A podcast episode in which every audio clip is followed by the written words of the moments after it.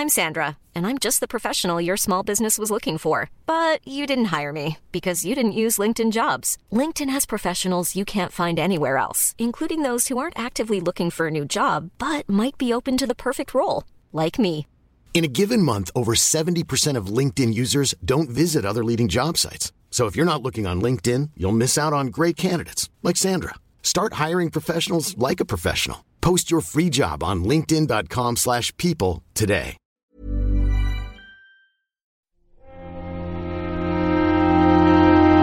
Muy buenas a todos y bienvenidos a El Nexo, una serie de pequeñas reflexiones sobre la actualidad del videojuego. En el capítulo de hoy tenemos un programa bastante variado, probablemente de los más variados que vamos a tener por lo menos hasta final de año, porque, madre mía, he estado viendo la lista de, de futuros nexos, por decirlo así, y va a ser prácticamente mucho, mucho especial.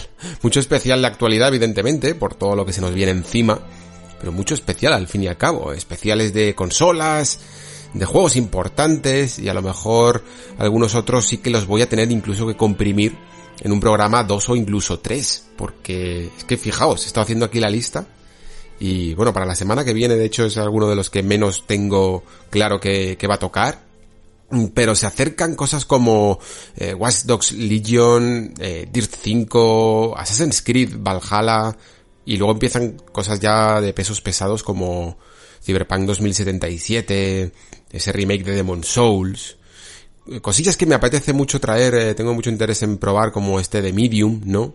Y luego, eh, por supuesto, pues habrá que hacer algún especial también de PlayStation 5 y de Xbox Series X y S, si es posible, cuando, cuando toque, ¿no? O sea que el panorama de, de los siguientes meses, de los, de, yo creo que de la siguiente decena de capítulos, va a estar muy copada de la, de la nueva generación, eh, lo cual es en, el fondo evidente. No sé muy bien cómo lo voy a hacer, porque no son precisamente algunos de los juegos que he nombrado juegos cortos, ¿vale? Assassin's Creed Valhalla tiene ya su, por ejemplo, por lo que me costó a mí eh, Odyssey en su momento, son casi 70 horas. Cyberpunk 2077 no me lo puedo ni imaginar, pero pero probablemente también. Me dijeron que era un poco más corto que The Witcher, pues imagino que también 70-80 horas. Demon Souls probablemente es el que menos me va a costar, porque me lo sé un poco casi de memoria, ¿no?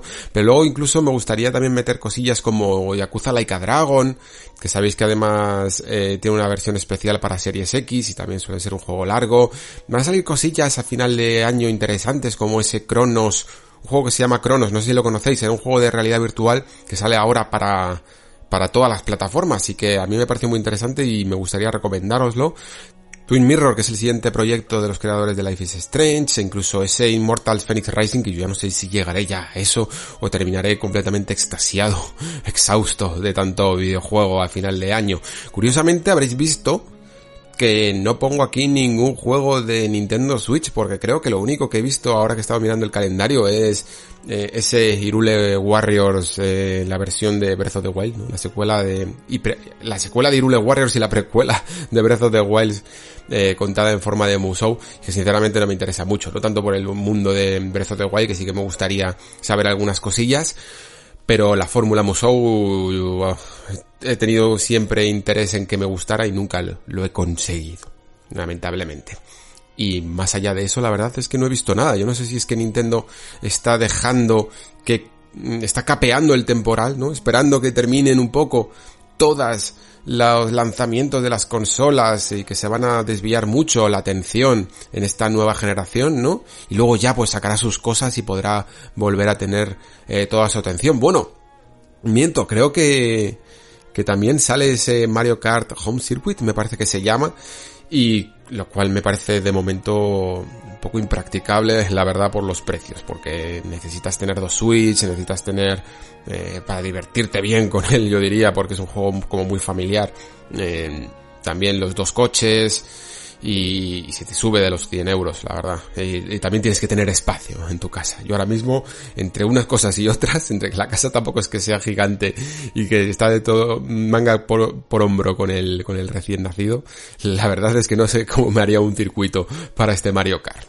Así que el menú como veis es muy next gen y por cerrar algunas cosillas, esta semana ha sido un tanto extraña porque no ha habido como un, digamos así, el típico notición del que pueda hacer un gran especial o, o algún tema un poco más en profundidad. Ya sabéis que hay, por el, por el programa anterior ya habéis visto que, o escuchado, que me gusta bastante profundizar en un tema en cuestión, pero sí que han salido como muchas, mmm, pequeñas noticias, ¿no? Que de hecho me servirán para volver a hacer gala a eso que siempre digo de unas breves reflexiones sobre la actualidad del videojuego, porque luego nunca son breves, ya últimamente casi parece una ironía.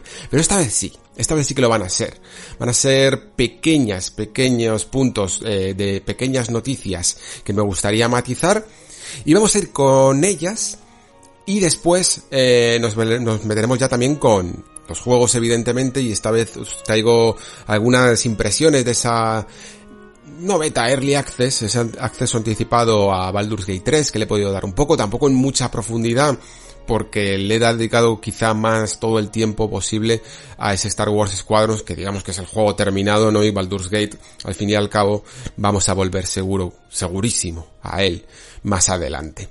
Este es el menú, deciros también y a recomendación de alguno de vosotros que me parece interesante por, por todo lo que ha cambiado últimamente el formato del Nexo en la última semana. Ya sabéis que alguna sección la he, estoy subiendo los, los programas íntegros a YouTube, pero aparte también alguna sección, normalmente la más corta, ¿no? Porque YouTube es un medio visual que a la gente en general no le gusta tanto estar horas como nos gusta aquí en el podcast divagar, ¿no?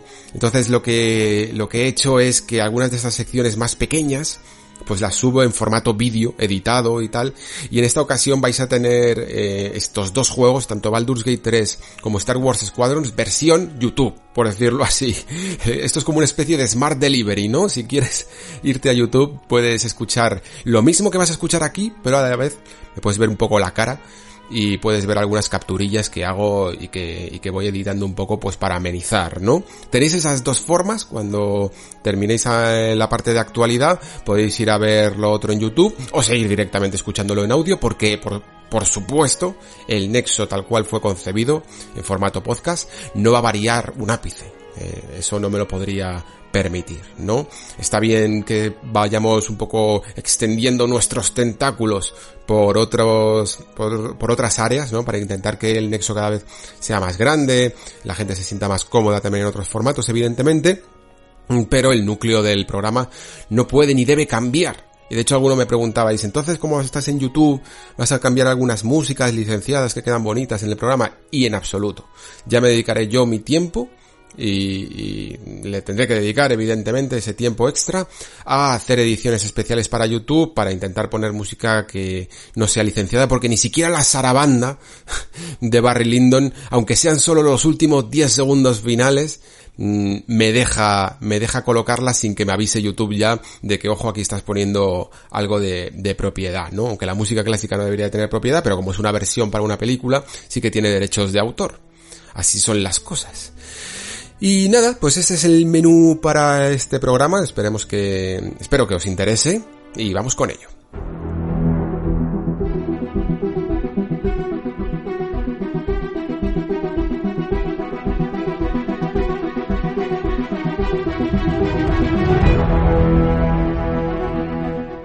Vale, antes de empezar, sabéis que últimamente estoy metiendo esto de las acotaciones, por decirlo así, son como pequeñas notas al pie que por alguna razón o porque la actualidad sí lo dedica, eh, se van actualizando en las informaciones o, directamente a mí se me olvida meter en el bloque anterior alguna pequeña reflexión y me gusta seguir dándole un poco de continuidad, ¿no?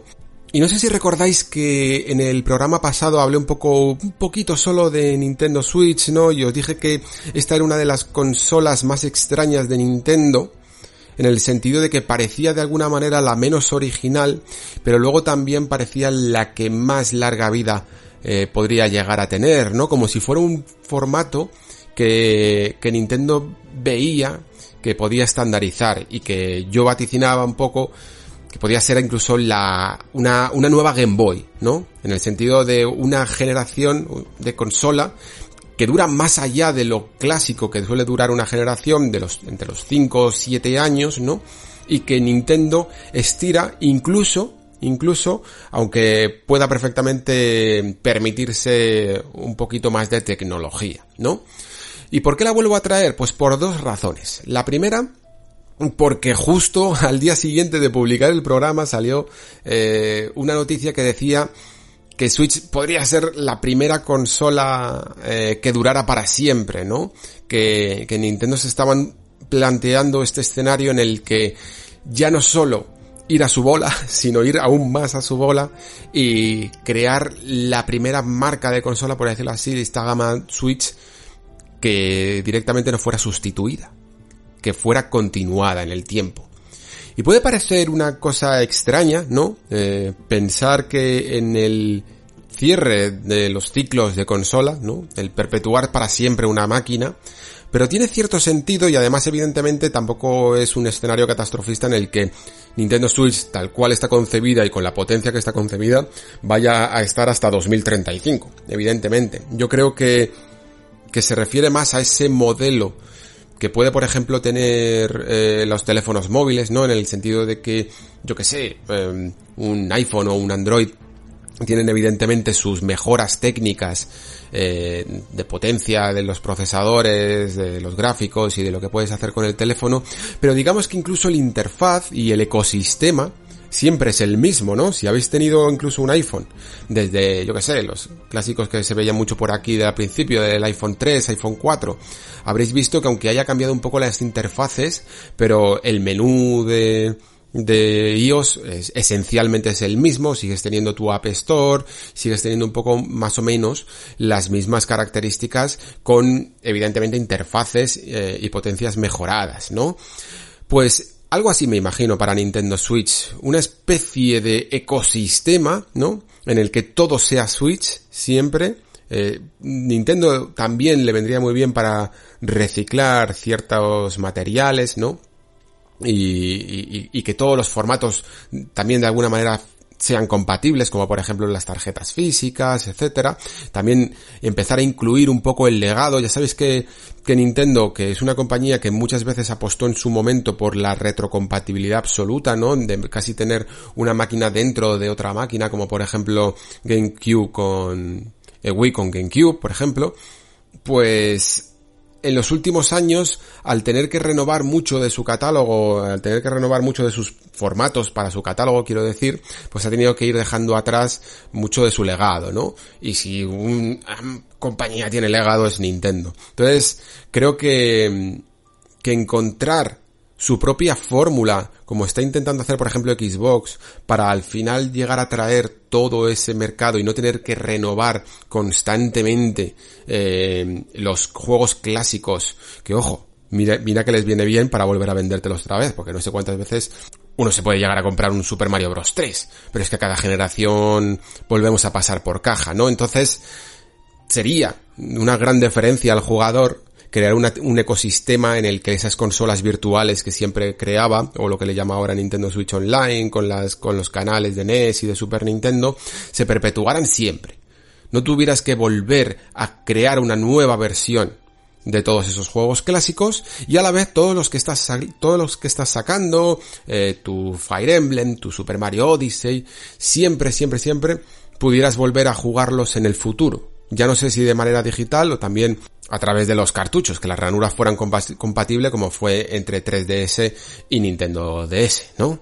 Pero yo creo que, es, que sería la verdad un buen, un buen guiño al, usuario. Y mientras, pues tus nuevas generaciones de nuevos juegos siempre tendrían este, este formato que, que básicamente perpetuaría la hibridación entre portátil y sobremesa en la que Nintendo creo que se siente muchísimo, muchísimo más cómodo que nunca. Y os decía en el anterior programa que a la vez era la consola Nintendo Switch la consola menos original, ¿no? Os ponía todo este ejemplo de WarioWare, de cómo un WarioWare general siempre intenta sacar, exprimir esa, ese concepto nuevo de máquina y Nintendo Switch realmente no tiene ninguna nueva forma de jugar. Es, decir, sí, es una portátil híbrida y todo lo que queráis, pero no es un control nuevo, por decirlo así, que era lo que siempre había estado apostando Nintendo desde, desde todas sus consolas después de, GameCube probablemente, quitando 3DS que no tuvo tanto que ver con el control como con la perspectiva del 3D sin gafas y que evidentemente también fue quizá eh, lo menos llamativo de todas sus consolas, ¿no? Pero se sienten cómodos en Switch, se nota que se sienten cómodos en Switch, se nota que, que no quieren que cada cambio de generación sea una apuesta, ¿no? Una apuesta a ver si Nintendo este, esta generación va a funcionar o no. Y, y creo que por ello es muy probable que lo que veamos sean revisiones todo el rato de una Nintendo Switch, ¿no? Una Nintendo Switch que la pueden llamar Pro o 2 o 3, 4, 5, como la quieran llamar, pero de alguna manera que se perpetúe esa continuidad y siempre se retrocompatibilice el catálogo para de, todos los juegos, ¿no? En cualquier momento que te compres una Switch de aquí a 2035, digámoslo así, todos los juegos van a a tener la misma caja, todos los juegos van a ser compatibles, toda la tienda será para todos ellos, ¿no? Y luego evidentemente pues ocurrirán pequeñas fases de intergeneración en el que determinados juegos te dirán solo permite, igual que un iPhone, eh, que cuando pones un juego te dicen desde el iPhone 6 o 7 en adelante, ¿no? Todos estos pueden reproducir este juego, todos los anteriores directamente no puedes no puedes eh, jugar. Pues algo así es lo que me imagino para, para el futuro de Nintendo, sinceramente. La verdad es que el tema me gusta mucho y me encantaría investigar mucho más de él. Pero es que con Nintendo muchas veces como, como se dan, dan tan pocas declaraciones y hay tan poco material en el que indagar, por decirlo así, me cuesta, me cuesta. Eh, entro demasiado quizá en el terreno de la especulación y, puedo llegar a quedarme perdido en ello, ¿no? Por terminar con este factor portátil, eh, comentábamos antes en Discord y he decidido traerlo al Nexo, que mm, cuál podría ser el futuro, ¿no? Del juego portátil, que ahora mismo directamente, quitando evidentemente todo el terreno móvil, está dominado exclusivamente por Nintendo, por Nintendo Switch, desde que Sony, digámoslo así, pues abandonó la carrera portátil y decidió que Vita fuera su última consola, yo yo añadiría gran consola portátil. Estábamos de hecho discutiendo un poco sobre si, si Switch podría llegar a ser la heredera de mucho juego de nicho japonés que salía en el catálogo de PlayStation Vita y que parece que no está adaptándose tan rápido como pensábamos a, a, Switch, porque sí, es cierto, por ejemplo Neon Falcon ha apostado bastante fuerte, eh, sus Trails of Cold Steel están disponibles para la consola y estarán disponibles para la consola, sus Is como la Crimosa Udana están disponibles para la consola y Is 9 también lo estará. Pero por ejemplo otros juegos como este 13 Sentinel Sage's Rim que comentaba la semana pasada de Vanillaware tuvo una, una versión planeada para PS Vita, ¿no? De, del juego, que además es un juego que tampoco es que por gráficos ni nada no, no pudiera mover una PS Vita, pero sin embargo parece que, aunque yo no lo dudo, pero de momento parece que no tenía, no tienen planeado o anunciado al menos un port para Nintendo Switch con lo fácil yo creo que sería y lo perfecto que sería, porque es que Nintendo Switch o cualquier consola portátil, PS Vita era una de las que más utilicé, es perfecta para la visual novel, sinceramente. Es, es una delicia y a mí me recuerda más al acto de coger un libro o un Kindle y, y leer que lo que me gusta leer en las pantallas. Yo por ejemplo tengo Steins Gate, eh, tengo la versión de, de PS Vita, tanto de Steins como de Steins Gate 0, eh, y luego también tengo una versión en PlayStation 4 que tuve que, que analizar, y me di cuenta de que no me gusta, no me gusta eh, jugar a estos juegos de visual novel en pantalla grande. Es como que leer en la tele no tiene el mismo encanto por alguna razón para mí que leer con el contenido en las manos, ¿no? Quizá una idea simplemente romántica ¿eh? y de gustos, pero por ejemplo Dangarompa me pasa lo mismo, me gusta tenerlos en portátil y aunque sale y aunque es más fácil conseguirlos en PlayStation 4, pero para mí no, no tiene el mismo encanto, ¿no? Los, incluso los 6 Attorney en su momento también ocurre lo mismo. Entonces, eh, preguntaba Lord Mithrandir en el Discord que cuál es el futuro del portátil, porque también vienen cosas como, como Xcloud, todo el juego en streaming, ¿no? Que puede llegar a ser una alternativa, cuanto menos, a, jugar en portátil. Y, me fui acordando de algunos detallitos que, que me habría gustado añadir al tema cuando hablé del juego en streaming y que todavía quizá no lo he hecho del todo. Y es que sí, evidentemente, yo creo que el streaming a medida que vayan saliendo sobre todo teléfonos o compatibles con, con 5G, ¿no? Vamos a ir viendo cómo cada vez más el concepto de portátil, de consola portátil, se diluye a un extremo en el que ya prácticamente no existirán barreras entre el juego tradicional de sobremesa y el juego portátil. Sencillamente será tu juego de toda la vida, de sobremesa o de lo que sea, mm, adaptado a una plataforma portátil, ¿no? Y de hecho hay mil maneras de hacer esto ya, evidentemente.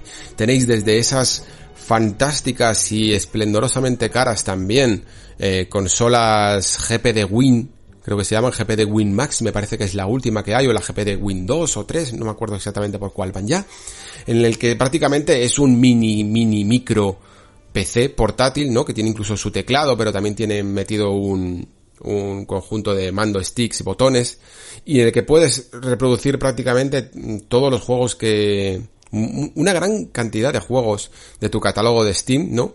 Evidentemente a resoluciones bajas y muchas veces con frame rate bajos porque la capacidad que tiene el procesador y la gráfica interna da lo que da, pero que muchos aseguran que tiene un gran resultado, no solo para emuladores, sino para juegos no solo independientes también, sino incluso juegos que en su momento fueron AAA, por decirlo así, y que a día de hoy ya se pueden reproducir. Entonces existen muchísimas, muchísimas modalidades de lo que es a día de hoy el juego portátil.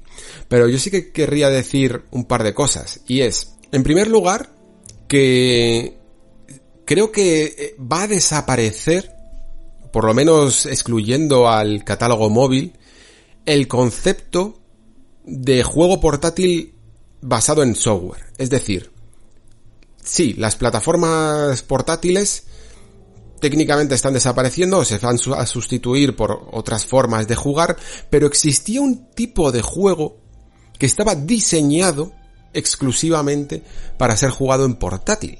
Todos los que hayáis tenido una Game Boy, una Nintendo DS, una PSP, una Nintendo 3DS, una PlayStation Vita, aunque quizá con Vita algo menos, pero os habréis dado cuenta de que muchos de sus juegos estaban diseñados para partidas rápidas, partidas cortas, con misiones incluso, por ejemplo, pongamos esos Metal Gear Portable Ops, tenía una razón, su nombre que se llamaba Portable Ops, ¿no? Porque eran operaciones portátiles, operaciones hechas para que te pudieras hacer una pequeña misión dentro de, de, eh, de un trayecto de autobús, por decirlo así, ¿no? O, o en el tren o donde fuera, ¿no? Son, era, eran diversiones instantáneas que tenían mucho sentido para jugarlos en una pantalla pequeña y que incluso su propia concepción estaba hecho para ser disfrutado en una pantalla pequeña. Y por lo tanto también su diversión radicaba en que fuera extremadamente rápida. Creo que podemos admitir que normalmente muchos juegos, incluso AAA, no están hechos para partidas rápidas de 5 minutos. Tú te coges un The Last of Us 2, por ejemplo, y si te lo intentas jugar en intervalos de 5 o 10 minutos, lo más probable es que te quieras morir, porque estás totalmente interrumpido, interrumpiendo las secuencias cinemáticas, interrumpiendo las secuencias de acción, ¿no? Y, y, no, y además es que ni siquiera te produce una diversión instantánea, porque imagínate que te toca un momento en el que vas por él y con él y simplemente admirando un paisaje o andando de un lugar a otro y ya te dan los 5 o 10 minutos y no ha habido una dosis de mecánicas eh, interesante, ¿no? Esto es algo que, que en un juego portátil tradicional siempre, siempre se completaba. En 5 o 10 minutos tenías una gran partida, ¿no? En 5 o 10 minutos se resumía la esencia, ¿no? De, de ese propio juego. Y este, este tipo de juegos así, que para mí alcanzó su cenit máximo en Nintendo DS, también lo tengo que decir. Incluso en Nintendo 3DS creo que ya se perdió un poco ese, ese, esa brillantez en el diseño rápido y de portátil. Y por supuesto también en PSP y en PS Vita más adelante. Eso creo que sí que es algo que a mí me parece que ha desaparecido completamente. Incluso aunque tengamos juegos portátil a día de hoy, no tenemos juegos pensados para portátil realmente, ¿no? Y me da un poco de lástima. Eh, lo bueno es que siempre tengo un montón de juegos todavía por ahí por descubrir rarezas de catálogos como de Game Boy Advance o de Nintendo DS, ¿no? Que, que voy a tener al final para, para jugar toda la vida, pero me da un poco de lástima que no exista ya nada tan planificado para eso y, y quizá por ello es interesante este, este proyecto que salió, me vais a perdonar porque ahora mismo no recuerdo el nombre, ¿no? De, de esa especie de, como de Game Boy modernilla que tiene como una palanquita, ¿no? Y que añade como una mecánica con esa palanca para, para juegos que en teoría van a estar diseñados exclusivamente para esa máquina y de alguna forma rescata una esencia de un tipo de juego que ya se ha perdido, ¿no?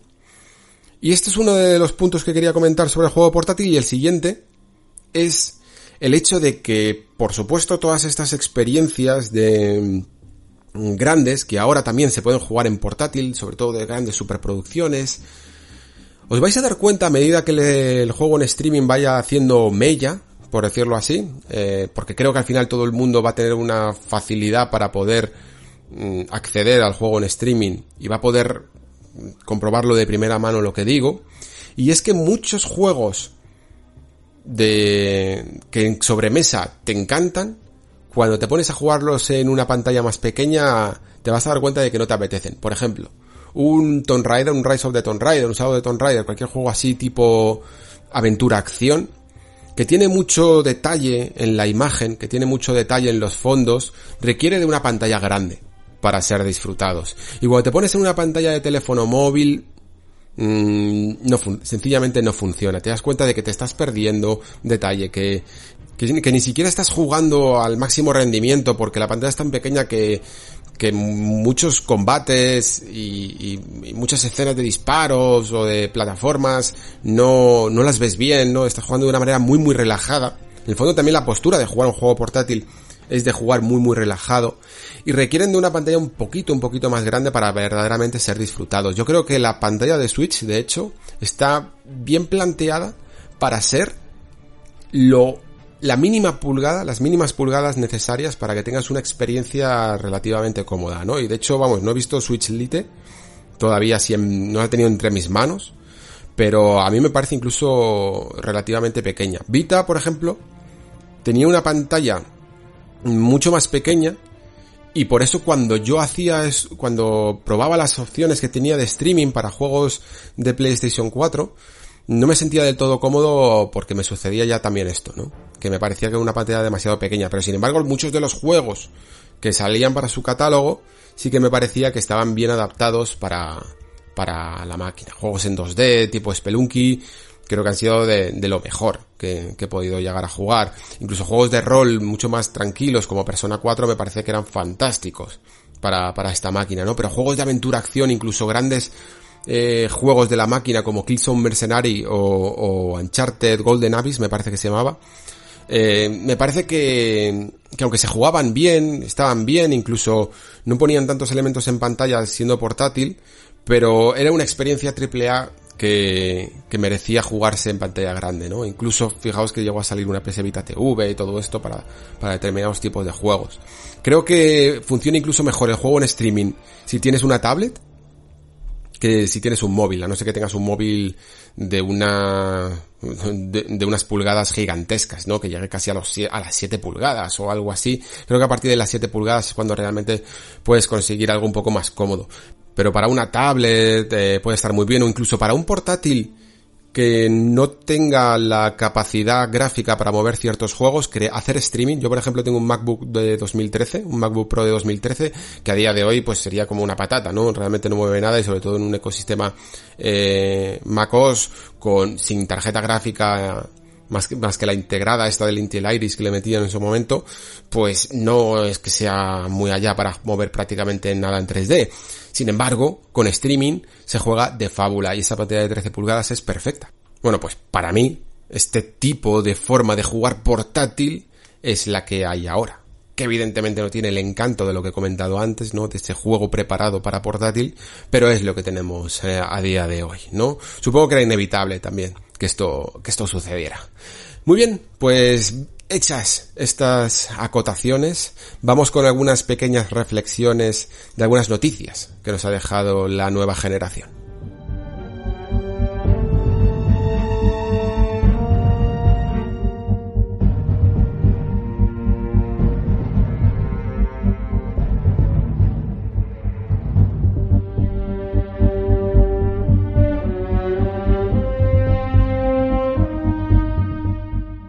Bueno, empezamos quizá por el final y una de las eh, grandes noticias que ha habido durante la última semana. Y es eh, la retrocompatibilidad en PlayStation 5, ¿no? Ya sabéis que PlayStation 5 era casi la más obtusa a la hora de hablar de retrocompatibles, quizá porque incluso vino de arrastrar una filosofía de muchos de sus ejecutivos que no confiaban en el mercado de la retrocompatibilidad o en la importancia de la retrocompatibilidad con Jim Ryan evidentemente por bandera con sus declaraciones sobre Gran Turismo y sobre que la retrocompatibilidad es algo que se pide mucho pero que no se juega tanto, pero yo creo que ya por fin se han dado cuenta, ya no solo de que la retrocompatibilidad por, por sí es eh, importante, sino que es que esta generación es particularmente importante, más importante que nunca. Primero, porque los juegos se escalan mucho mejor, porque se les puede sacar muchísimo más rendimiento, tanto en resoluciones como en frames por segundo, y de verdad que la gente mm, les da ganas de volver a, jugar a juegos así de nuevo o por primera vez, ¿no? Porque, porque sacan mucho del partido y del detalle que, que en una primera partida en juegos de consola se podían perder. Los juegos tienen más largo recorrido que nunca también, y además hay un gran catálogo que nutre tu consola en los primeros, en los primeros años de vida de la plataforma, teniendo en cuenta dos factores. El primero, que los juegos te tardan muchísimo, muchísimo en hacer y que no puedes esperar a que vayan nutriendo las third parties o los indies solo tu máquina, sino si, si tienes todo el catálogo detrás que puede hacer realmente bulto, ¿no? Que puede hacer que realmente la gente pueda seguir jugando porque también se ha detectado que muchos jugadores pues rápidamente se deshacen de su versión anterior de la consola para comprarse la nueva, ¿no? Esto es algo que no es exclusivo de las consolas, sino que hasta puedes, al comprarte un móvil o cualquier, o una tableta o incluso a lo mejor un ordenador, te aparecen directamente opciones que te los dan directamente los fabricantes de reciclar y de renovar tu, tu dispositivo, ¿no? Vendiendo el anterior y, y que te rinda para, para comprarte como un descuento para comprarte el nuevo modelo, ¿no? Pues esto yo diría que incluso a día de hoy, bueno, quizá porque a lo mejor Sony ya no sabría qué hacer con su propia PlayStation 4, ¿no?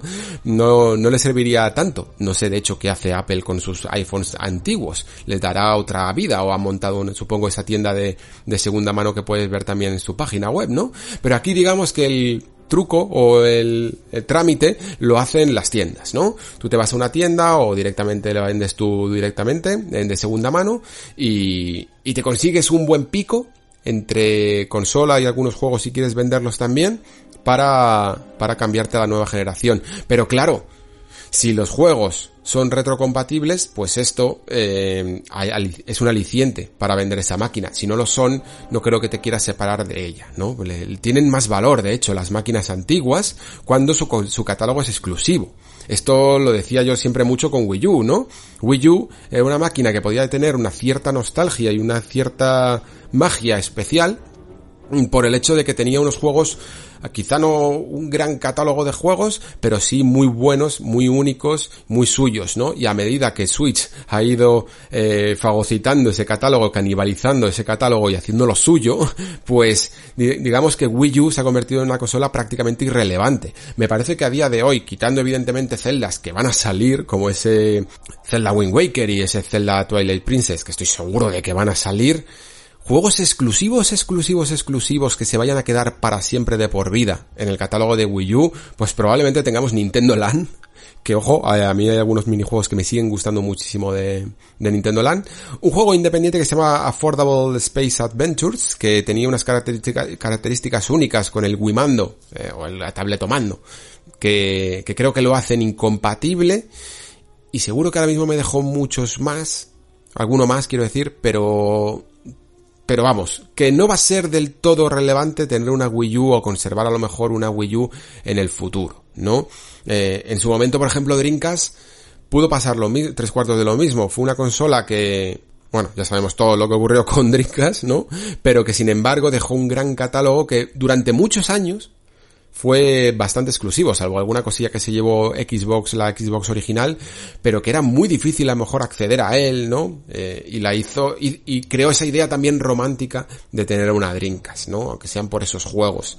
Pues bien, esto para el futuro se va a perder, a medida que todas las consolas vayan integrando cada vez más el legado de sus marcas, ¿no? para aquellos que incluso todos los que se quieran deshacer de, de todos los cacharros viejos, porque no le tengan ningún apego, lo puedan hacer y sencillamente ir remodelando cada vez más como los móviles. Básicamente, ¿quién, quién tiene realmente una idea romántica sobre los móviles? Pues sé que hay alguno, alguno hay, ¿eh? Mi padre tenía una idea romántica y les gustaba, le gustaba tener de cada generación todos los móviles que habían pasado por sus manos y los tenía ahí en un cajón y la verdad es que quedan bonitos, pero en general no es lo, no es lo normal, ¿no? Que vayas queriendo conservar todos tus móviles y si los puedes eh, sacar rendimiento o regalar a alguien que los vaya a usar o cualquier cosa, eh, lo sueles hacer. Pues es probable que las máquinas de las consolas el día de mañana mm, pierdan también ese factor y, y sean muy fáciles de reciclar, entre comillas, ¿no? Es todo esto para decir que la retrocompatibilidad es más relevante que nunca porque además también como hemos visto con Game Pass y como probablemente veamos con PlayStation Now, rellena mucho catálogo. Estos dos servicios a día de hoy son cada vez más llamativos para el usuario y si tienes que hacer una barrera, un reseteo de juegos, de software para rellenar estos servicios, porque has cambiado de nueva generación, te encuentras con que no puedes ofrecer estos servicios porque no hay juegos, ¿no? Imaginemos que las, que las generaciones fueran tan intransigentes como cada año, ¿no? Y no puedes para nada utilizar ningún juego de PlayStation 4 para PlayStation 5. ¿Qué sería el PlayStation Now en PlayStation 5? Nada, no podrías poner ni un solo juego, porque evidentemente todas las novedades no las quieres meter ahí, ¿no? Esa es la filosofía de Sony y no puedes usar el catálogo antiguo, así que la retrocompatibilidad es más importante que nunca. Y volvemos al inicio, ¿no? De la noticia que nos deja con que el, la mayoría del catálogo, 99% vaya casi, del catálogo de PlayStation 4 que lo conforman unos más de 4.000 juegos van a ser al final perfectamente retrocompatibles con PlayStation 5. Algo que se suponíamos que llegaría pero que no llegaría tan pronto y que de hecho casi a día de hoy a no ser que se pronuncie eh, Microsoft, le da un poco la vuelta a la tortilla de la situación, ¿no? Porque hasta ahora parece que era Microsoft la que iba a tener mm, cientos de juegos de lanzamiento para después tener miles poco a poco a medida que lo iban certificando. No sé si recordáis ese tweet que, que, tenía que matizar las palabras en el que decía miles de juegos de lanzamiento de anteriores generaciones y luego tenía que matizar diciendo que, que, a la larga, ¿no? Porque tendrían que pasar por esa eh, fase de certificación. A mí me cuesta mucho pensar que Sony ha hecho ese proceso de certificación al final con los 4.000 juegos en, en estos últimos años. A lo mejor se han vuelto como locos y lo han hecho. Pero lo más probable es que hayan conseguido ablandar un poco sus propias políticas, ¿no? De manera que, que bajo una letra pequeña se pueda poner que a lo mejor algún juego puede dar algún error en algún momento dado, no, que ellos no se responsabilizan de ello, pero que el juego es perfectamente jugable, ¿no? Y, y de esta manera, pues, que no, que en el fondo va a tener muy pocos damnificados, pues se, se, evitan tener que estar pasando por todos esos procesos tortuosos, que deben de ser tortuosos de testear un juego al 100% de un catálogo de 4000. Y al final lo que han detectado es que por algunas características que tampoco se han especificado, unos 10 juegos que son muy muy muy nominales, mm, son los que no van a ser retrocompatibles. Y cuando digo nominales son juegos como yo que sé, Hitman Go Definitive Edition, eh, el Robinson de Journey, que era un juego de Crytek para realidad virtual, y otros juegos que ahora mismo directamente es que ni siquiera me llegan a la cabeza, que no tengo la lista delante, pero que muy, muy pocos van a ser realmente determinantes, ¿no? Lo cual deja, pues, un panorama fabuloso, la verdad, para aquel que quiera dar el salto, porque ya tiene mucho mejor que tener que ir uno a uno a saber cuál sí y cuál no, la completa seguridad de que tiene todo el catálogo de PlayStation 4 de, funcionando en su PlayStation 5, tanto de manera digital, además, como en formato disco. Ojo, aquí funcionan las dos perfectamente, las dos versiones también. Y que además incluso muchísimos juegos van a poder eh, beneficiarse de ese Game Boost, como ellos lo llaman, que básicamente pues es lo mismo que también hace eh, Series X o que ya incluso hacían las versiones Pro y One X de las versiones mejoradas de la generación presente, porque, o que o de la generación que termina, ya tengo que empezar a decir, porque aumentan un poco en esos juegos que tienen una resolución dinámica o una tasa de frames variable, ¿no? Pues exprime un poquito más esos juegos y los permite ir mucho más suaves. Eh, aumenta esas tasas si no están bloqueadas y esas resoluciones dinámicas bajan mucho menos. Esto ya se podía notar en One X, por ejemplo, PlayStation 4 Pro ya tenía su función de boost mode y se nota que, que los juegos van más suaves, ¿eh? Si hacéis una una revisión de algunos de estos juegos que tenían tasa variable, que rascaban un poquito, os vais a dar cuenta de que, de que va a ir todo muchísimo más suave. Yo la verdad es que todas las pruebas que he hecho en este respecto han sido muy interesantes.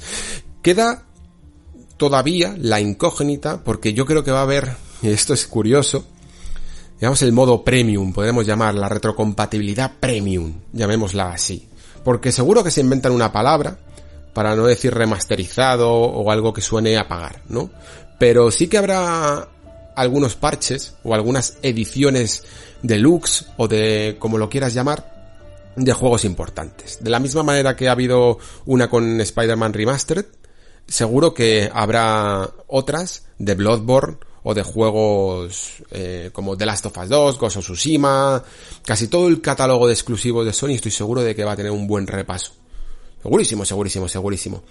Y por lo tanto, pues va, vamos a tener que, esperar para ver cuáles son estos juegos. También vamos a tener que hacer un montón de pruebas para ver, por ejemplo, juegos como, ¿os acordáis que os hablaba de Days Gone y de algunos momentos que rascaba la moto, incluso se quedaba un poco eh, dando tirones, pues me quiero probar si, si estos juegos a día de hoy con PlayStation 5 van a funcionar mejor.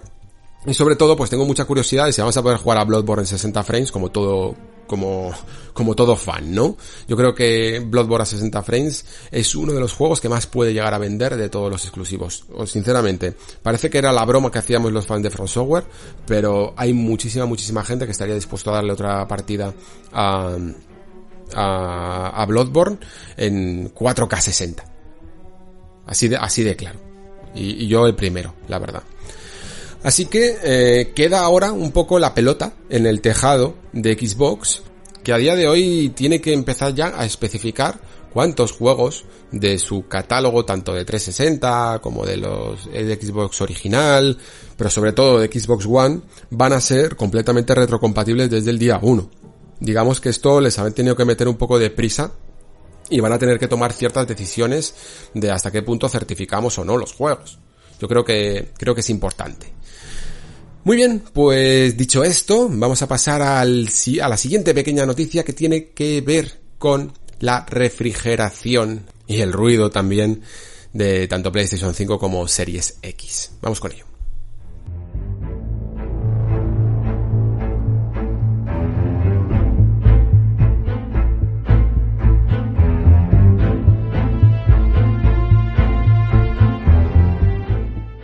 Bueno, pues empezando si queréis por PlayStation 5, eh, habréis visto ese famoso vídeo de, de cómo se despieza una, una PlayStation 5 para ver todos sus componentes.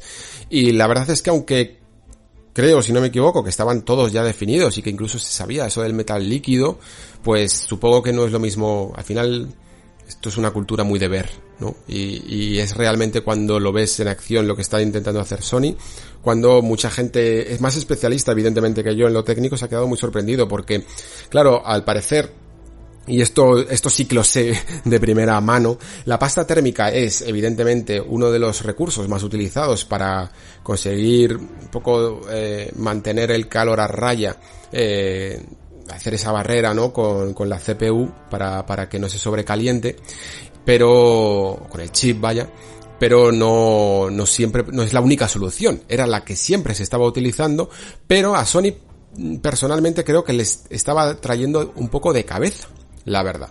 ¿Por qué? Porque yo creo que desde PlayStation 3, bueno, creo, no lo sé, no sé si con PlayStation 2 no creo que esto ocurriera, pero con PlayStation 3 eh, las primeras versiones, las de 60 a 40 gigas, muchas de ellas murieron por la pasta térmica, ¿no?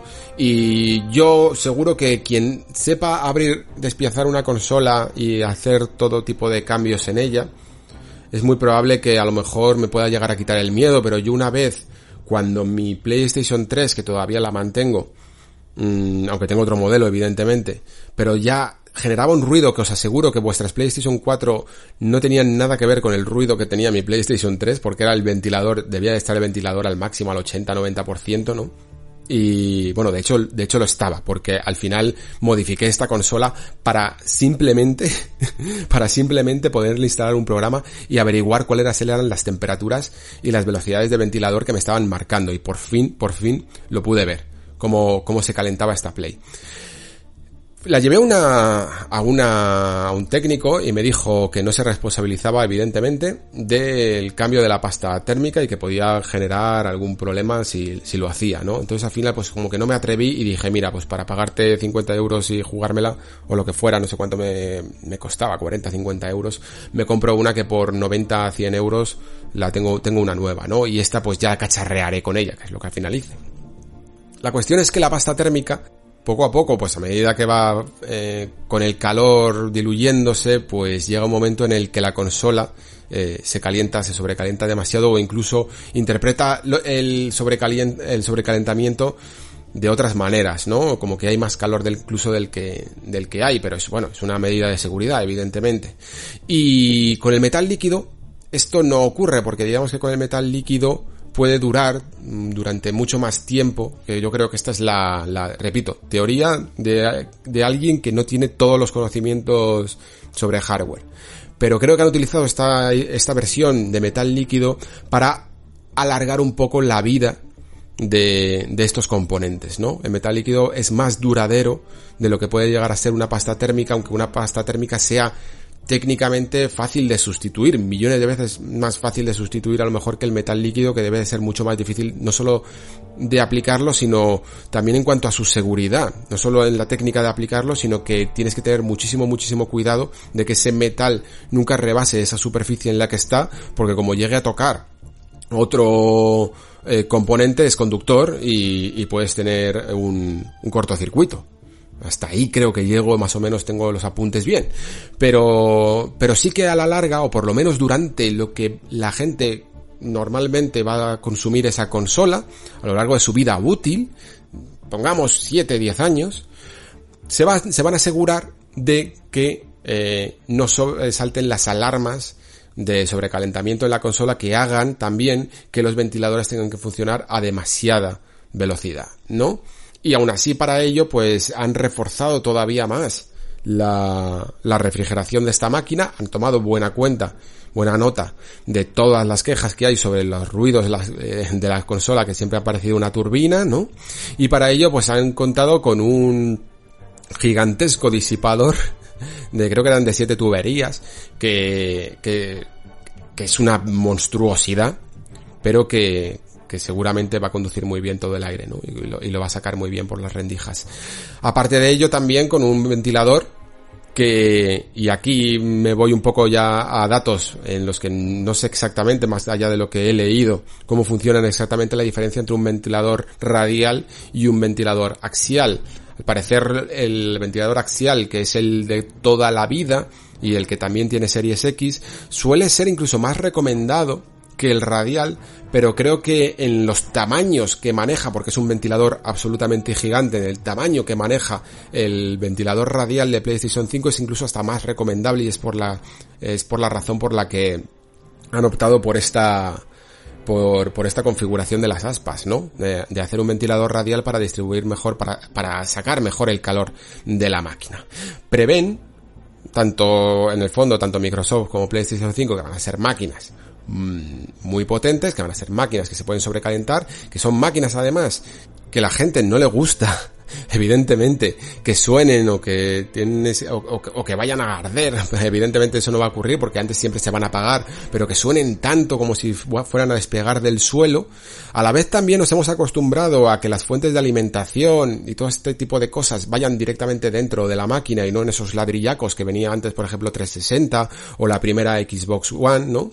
Y cosillas, o las PlayStation 2, cosillas que ya nos hemos acostumbrado a que vengan todo dentro del lote, todo el cacharro, y por eso en resultado creo yo que esa es la, la, teoría de que tengamos una generación de máquinas tan grandes, ¿no? Tan, tan gigantes en su concepción, que ya os digo yo que a lo mejor no va a ser la cosa más bonita de tener en casa por su proporción, pero que probablemente vayan a ser, estar muchísimo, muchísimo más refrigeradas, van a ser muchísimo, muchísimo más eficientes, sobre todo menos, menos ruidosas, ¿no?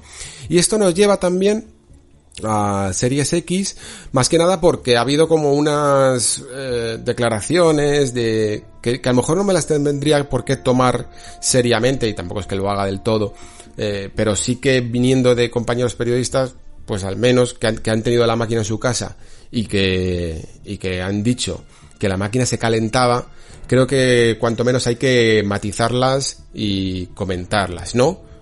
No por ello creérnosla, ¿vale?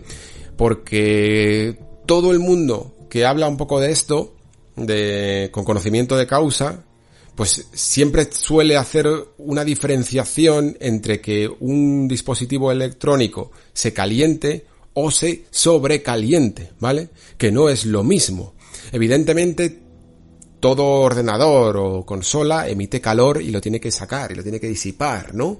Y creo que la razón por la que Series X ha tenido este pequeño, entre comillas, rumor, que no creo que sea rumor porque creo que es verdad lo que dicen de que ellos han notado que, que estaba caliente, pero por una sencilla razón, ¿vale? Y es que en general los ventiladores y las rejillas de ventilación en una consola suelen estar atrás y en Xbox Series X está arriba, ¿no? El calor surge por, sale por esa rejilla que está en la parte de arriba. Creo que tiene alguna también por los lados, por atrás, pero sobre todo la principal está muy a la vista. y es el lugar más sencillo para poner la mano o para coger la consola, incluso si la tienes que mover, ¿no? Pero yo creo que cualquiera que haya cogido una, una PlayStation 4 o una Xbox, una, una 4 Pro sobre todo, por ejemplo, que a mí me ha pasado con una 4 Pro o con la One X, y, mientras que el juego, eh, estás ejecutando un juego, la consola está en máximo rendimiento, si pones la mano en la parte de atrás, notas también ese calor. Y un calor bastante sofocante, ¿vale? Lo que pasa es que si la tienes metida en un mueble o en algo así, es muy normal que no se te ocurra poner la mano ahí, ¿no? En, en Series X, al estar esa rejilla en la parte de arriba, es mucho más sencillo o más fácil llegar a notar que la consola está emitiendo calor. Pero es que todos, todas las consolas, todos los dispositivos de este, de este estilo, emiten calor. Es lo que hacen estos dispositivos. Sacar el calor hacia afuera para refrigerar el interior. Y por eso creo que es importante hacer esa diferenciación entre, entre algo que se calienta y algo que se sobrecalienta una vez que se sobrecalienta algo es cuando ya entran en funcionamiento esos disipadores y esos ventiladores que son los encargados de sacar hacia afuera ese aire caliente y de refrigerar el interior, ¿no? Esto incluso es que se puede, vamos, es que hay diagramas en, en las páginas oficiales de Series X, en las páginas oficiales de cómo funciona la RTX 3080, eh, ¿no? Que te explican un poco cómo funciona la disipación del calor o, o ves un poco ese gráfico de cómo sacar el calor fuera. Evidentemente que va a salir calor por las rejillas, ¿no? y, muy caliente, porque las temperaturas que pueden alcanzar estos chips son de entre 60 y 80 grados, por decirlo así, y es su estado natural mm, en el que se mueven, ¿no? Y en el que constantemente se tienen que refrigerar.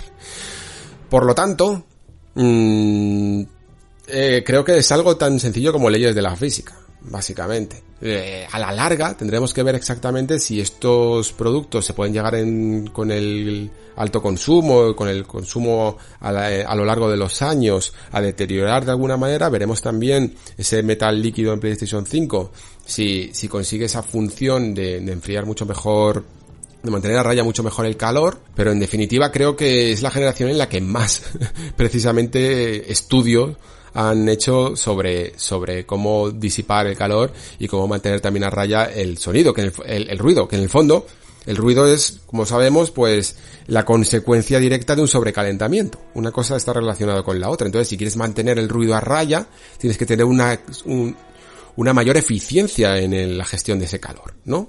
Muy bien, pues nada, vamos a pasar a otra aspecto crucial, otro aspecto crucial de, de, las consolas que es el almacenamiento, ¿no? Es una de las cosas que también se ha comentado mucho porque aunque más o menos ya avisaron cada una de cuáles eran sus estrategias, ¿no? Para, para extender el almacenamiento de sus máquinas, pero cada una digamos que ha tomado decisiones un pelín diferentes, ¿no? En el caso de Series X parece que la única forma de conseguir las mismos, los mismos resultados en cuanto a velocidades de transfer no solo de transferencia, sino de lectura de los juegos y de poder ejecutar los juegos de nueva generación eh, porque son compatibles, es con un SSD licenciado y oficial, en este caso de Seagate, pero que no van a ser los únicos. Lo que pasa es que como han creado una ranura especial para que no tengas que abrir la consola y puedas insertarlo, pues eh, sí que va a tener que estar licenciado por Microsoft y va a tener que estar específicamente fabricado para la consola, ¿no? Y no solo sencillamente tener las especificaciones de lectura y escritura correctas, ¿no? En el caso de Sony, sí que te permite, y además parece que de una manera bastante sencilla, quitar las placas y acceder a la parte eh, de la bahía de expansión de discos M2, que si no los conocéis, buscarlos porque son unos discos muy sencillotes, parecen unas memorias RAM alargadas y que a través se, se, insertan muy fácilmente y con un tornillito, por lo menos en PC, se ajustan y que suelen dar eh, pues eso, una fácil instalación y algunas de las mejores velocidades. Son estos llamados NVMe, pero dentro de estos NVMe no valen todos mm, sino que tienen que cumplir también con unos estándares de velocidad de escritura eh, que lo acerquen, que igualen más bien la del disco interno, ¿no? Que, que, va soldado a la placa, que es otro tipo de, disco, pero que, pero que puede ser igualado por un fabricante que no tenga por qué solo trabajar específicamente para, para PlayStation. De hecho, el que se ha anunciado es un Corsair, que lo puedes instalar perfectamente en el ordenador o, o en, o en una especie de cajita para tenerlo portátil, pero también lo puedes instalar en PlayStation 5 y de momento creo que es el único que, es compatible. Creo que todos los fabricantes al final, pues cuando hagan los suyos, si tienen las tasas de velocidad de lectura, escritura, etcétera, adecuadas para PlayStation 5, pues pondrá una especie de etiquetita o de anuncio de que es PS5 ready y lo podrás utilizar. Así que es una digamos, una forma un poco más techi, ¿no? Eh, tienes que abrir la máquina un poquito, aunque sea una tontería, pero ya andar ahí con, con eh, desmenuzando un poco la máquina, pero que a la larga puede dar un resultado de tener un precio menos abultado porque no hay que licenciar, ni crear un disco específico, ni con una ranura especial, y al final, y además, eh, como comenté en otro programa, los discos SSD es probable que sea uno de los únicos componentes o de los pocos componentes que se prevé que van a ir bajando de precio a medida de que, que vayan cumpliéndose los años, ¿no? De la siguiente generación. Al parecer, con cosas como la memoria RAM lo han tenido un poco más complicado y se está un poco estancando algunos de los precios de componentes que se preveían que, que iban a bajar y que no lo han hecho, pero el almacenamiento de estos discos duros sí que es muy probable que baje. Así que si no tenéis prisa, yo no os recomiendo en absoluto que os gastéis más de 200 euros en aumentar ya desde el día 1 el almacenamiento de vuestra consola. Además de porque van a bajar, porque las soluciones que están dando las eh, tanto Microsoft como imagino que Sony también, aunque todavía no se han pronunciado tanto, con discos externos, tanto discos de toda la vida mecánicos como de estado sólido, son muy muy buenas aunque no te permitan correr directamente el juego desde ellos. Y os pongo un ejemplo. Tú puedes tener un juego de, de Series X. El, imaginamos que el día de mañana tienes instalados el About, eh, el Everwild, todos los juegos de el, el Hellblade 2, todos estos juegos, ¿no? Los tienes instalados en la máquina y de repente sale otro más y dices tú, pero es que no los quiero desinstalar, por la razón que sea, ¿no? Los puedes llevar perfectamente a un disco de estado sólido o incluso a un disco mecánico, copiando y pegando. Y la tarea no va a ser para nada desquiciante, yo diría. En un disco mecánico a lo mejor copiar y pegarlo a él tarda un poco más. Pero desde un disco mecánico ya se han visto pruebas de cuánto puede tardar, por ejemplo, en, copiar del HDD al disco interno de la consola 60 gigas, que 60 gigas puede ser la media de lo que, de lo que ocupe un juego normal también la siguiente generación, aunque ya sabéis que hay siempre exageraciones como los Call of Duty a 120, 200 gigas, pero digamos que 60 gigas puedes tardar en copiarlo del disco duro más Waltrapa que tengas en casa al disco interno de la consola 10 minutos. Y 10 minutos yo creo que es un tiempo bastante mm, correcto como de espera para poder copiar esa cantidad de datos. Porque sí que es verdad que descargarse 60 gigas te puede, eh, sobre todo en las consolas que no, por alguna razón no alcanzan todavía las velocidades que tenemos en los ordenadores eh, y no aprovechan al máximo toda la conexión con estos servidores, pues, pues te puede llegar a tardar más de una hora, perfectamente en algunos de los casos, ¿no?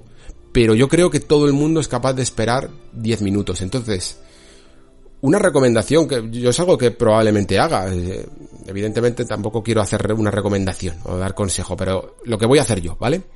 Es que probablemente me agencie el disco duro mm, mecánico más Waltrapa que encuentre, un disco de, de 5 teras, 6 teras, de dos y medio, un disco que puede enchufar directamente a la máquina, y lo voy a utilizar como datos, como, como un disco en el que tanto tener juegos de 360, de, de One, eh, en el caso de Xbox, eh, como de nueva generación, los voy a tener ahí almacenados.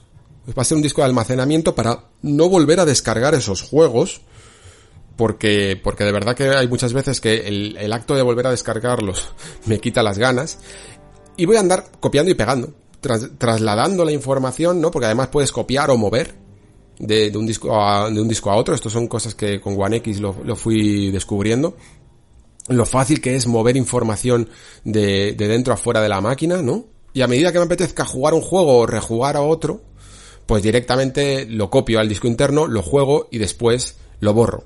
Lo puedo incluso borrar porque lo tengo ya copiado, eh, lo tengo duplicado de ese disco externo, ¿no?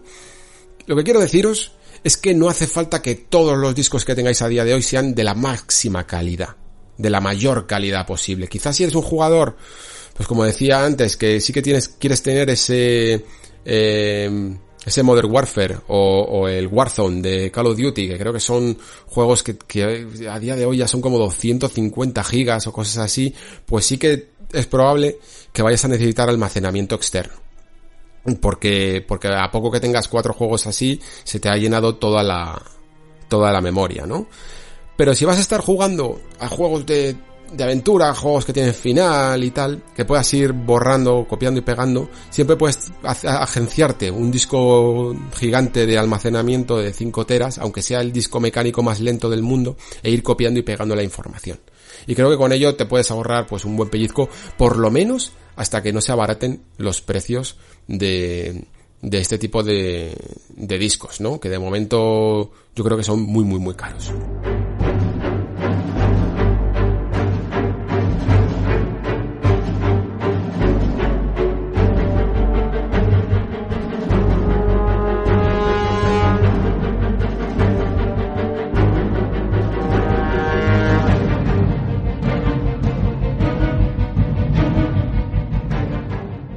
Muy bien, pues vamos a seguir con otro tema que tengo por aquí. Bueno, tengo dos temas, pero voy a cambiarlos de orden para seguir un poco con el hardware y luego ya centrarme con una pequeña cosilla de, de Demon Souls.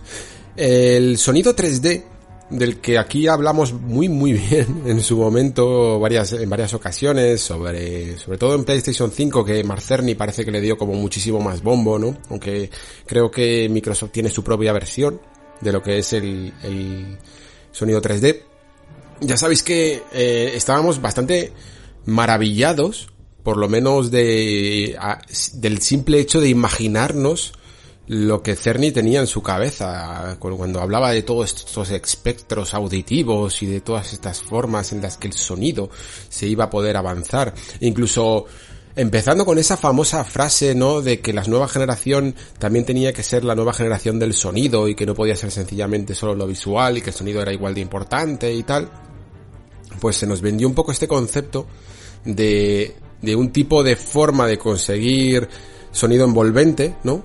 En el que daba igual qué dispositivo tuvieras, que fueran unos cascos, que fueran unos altavoces de la televisión o, o un una barra de sonido o un sistema 5.1, daba igual dónde, bien calibrado y con esto que estaban planteando, se iban a conseguir eh, un, sonido tan envolvente que casi era esférico, ¿no? Que, formaba una especie de burbuja a tu alrededor y podías detectar perfectísimamente fuentes de sonido y orígenes de sonido incluso detrás de ti, aunque no, aunque fuera simulado, ¿no? Aunque no tuvieras altavoces realmente detrás de ti, o incluso podías llegar a notar como si fueran gotas cayendo en una en una tela o en algo, en una superficie encima de tu cabeza. ¿No? O sea, ponía ejemplos que realmente te hacían eh, fascinar y te hacían pensar que estabas ante algo que era ver para creer, o mejor dicho, eh, escuchar para, para creer, algo así como el 3D sin gafas, ¿no? De Nintendo 3DS en su momento,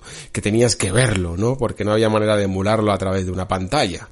Y la verdad es que era una de las cosas que más tenía ganas de probar porque Ahora sí, ahora tengo una barra eh, enganchada con 5.1, pero, pero en general siempre he jugado bien con cascos o bien con un sonido bastante normalillo, ¿no? Y pensaba que estas soluciones, sobre todo para aquellos que a lo mejor, a mí por ejemplo no me gusta mucho jugar con cascos y a veces tampoco en todas las habitaciones puedo tener eh, bien cuadrado un sistema de 5.1, ¿no? Pues que iba a poder ser una solución ideal para, para escucharlo en cualquier momento.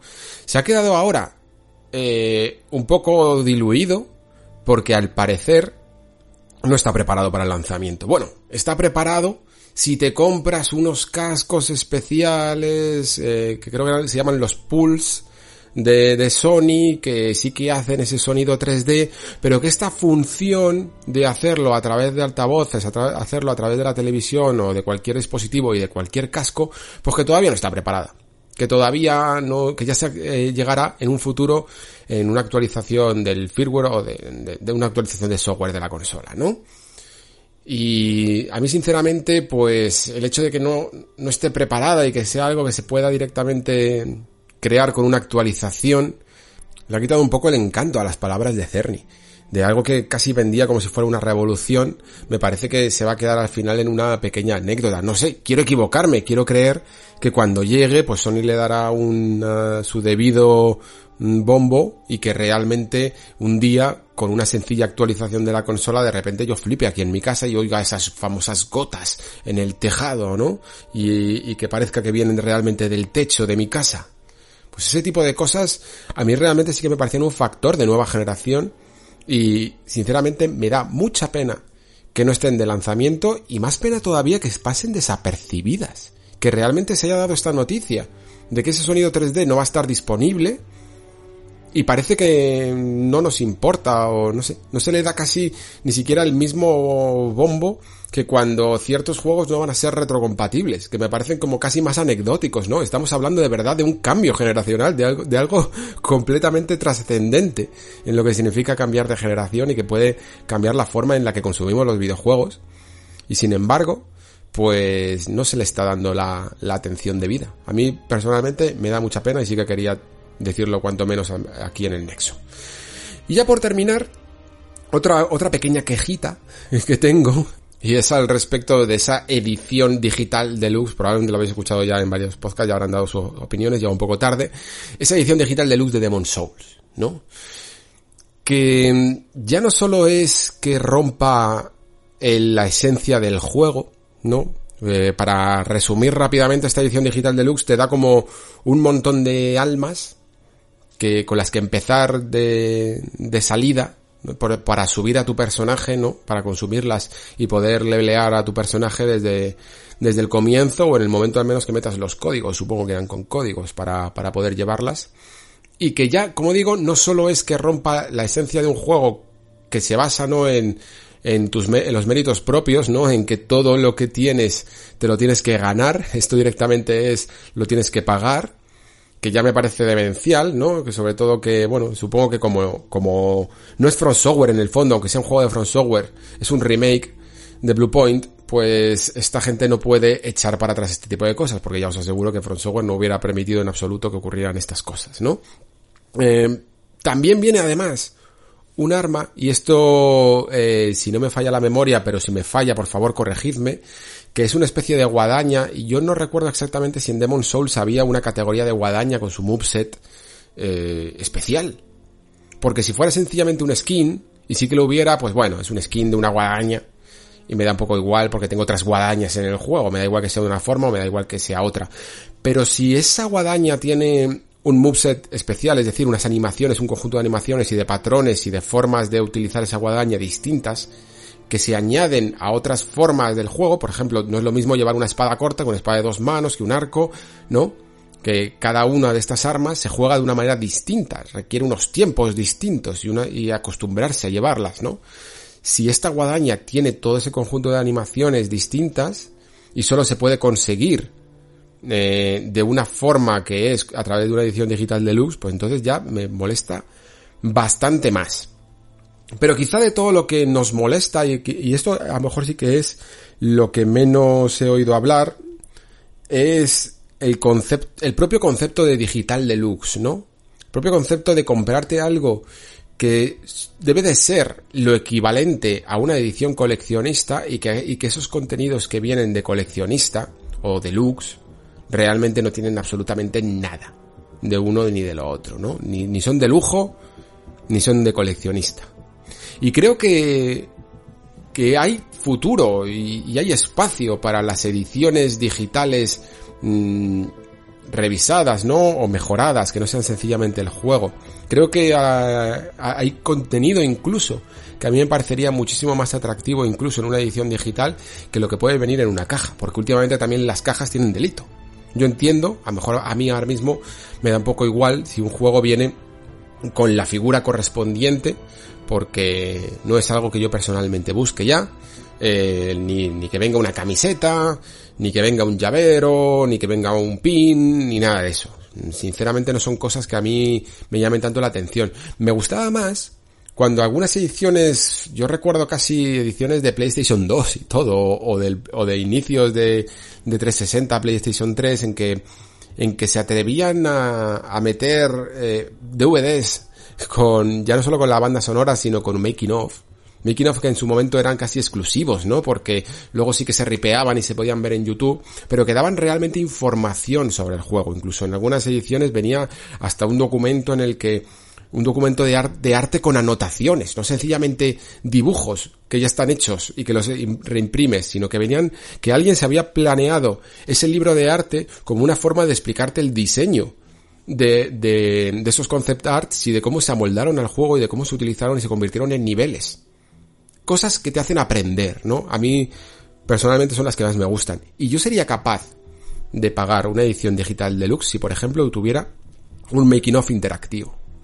E, esa, esa cosa que se perdió y que perdimos la oportunidad en su momento, y supongo que es porque al final eh, la masa de jugadores más general no le presta tanta atención, pero si os acordáis en su momento con, creo que fue con Half-Life episodio 1, eh, no sé si también en Portal o en qué juego era, ah, en Alan Wake también me parece que estaba, juegos de esa época en los que había making of directamente dentro del juego. Tú podías activar una opción en el menú y entonces veías como unos orbes o, o, unas interrogaciones, cosillas así, ¿no? También estaban las ediciones especiales de, de los juegos de LucasArts, de Monkey Island 1 y 2, etcétera, que que, tenían comentarios del director, cuanto menos, ¿no? Estos quizá eran incluso un poco más preparados porque tú te ibas a un determinado lugar del escenario y entonces había un comentario del director que te decía, pues en este escenario hemos diseñado este, este nivel de esta manera para que el jugador tenga estas opciones, ¿no?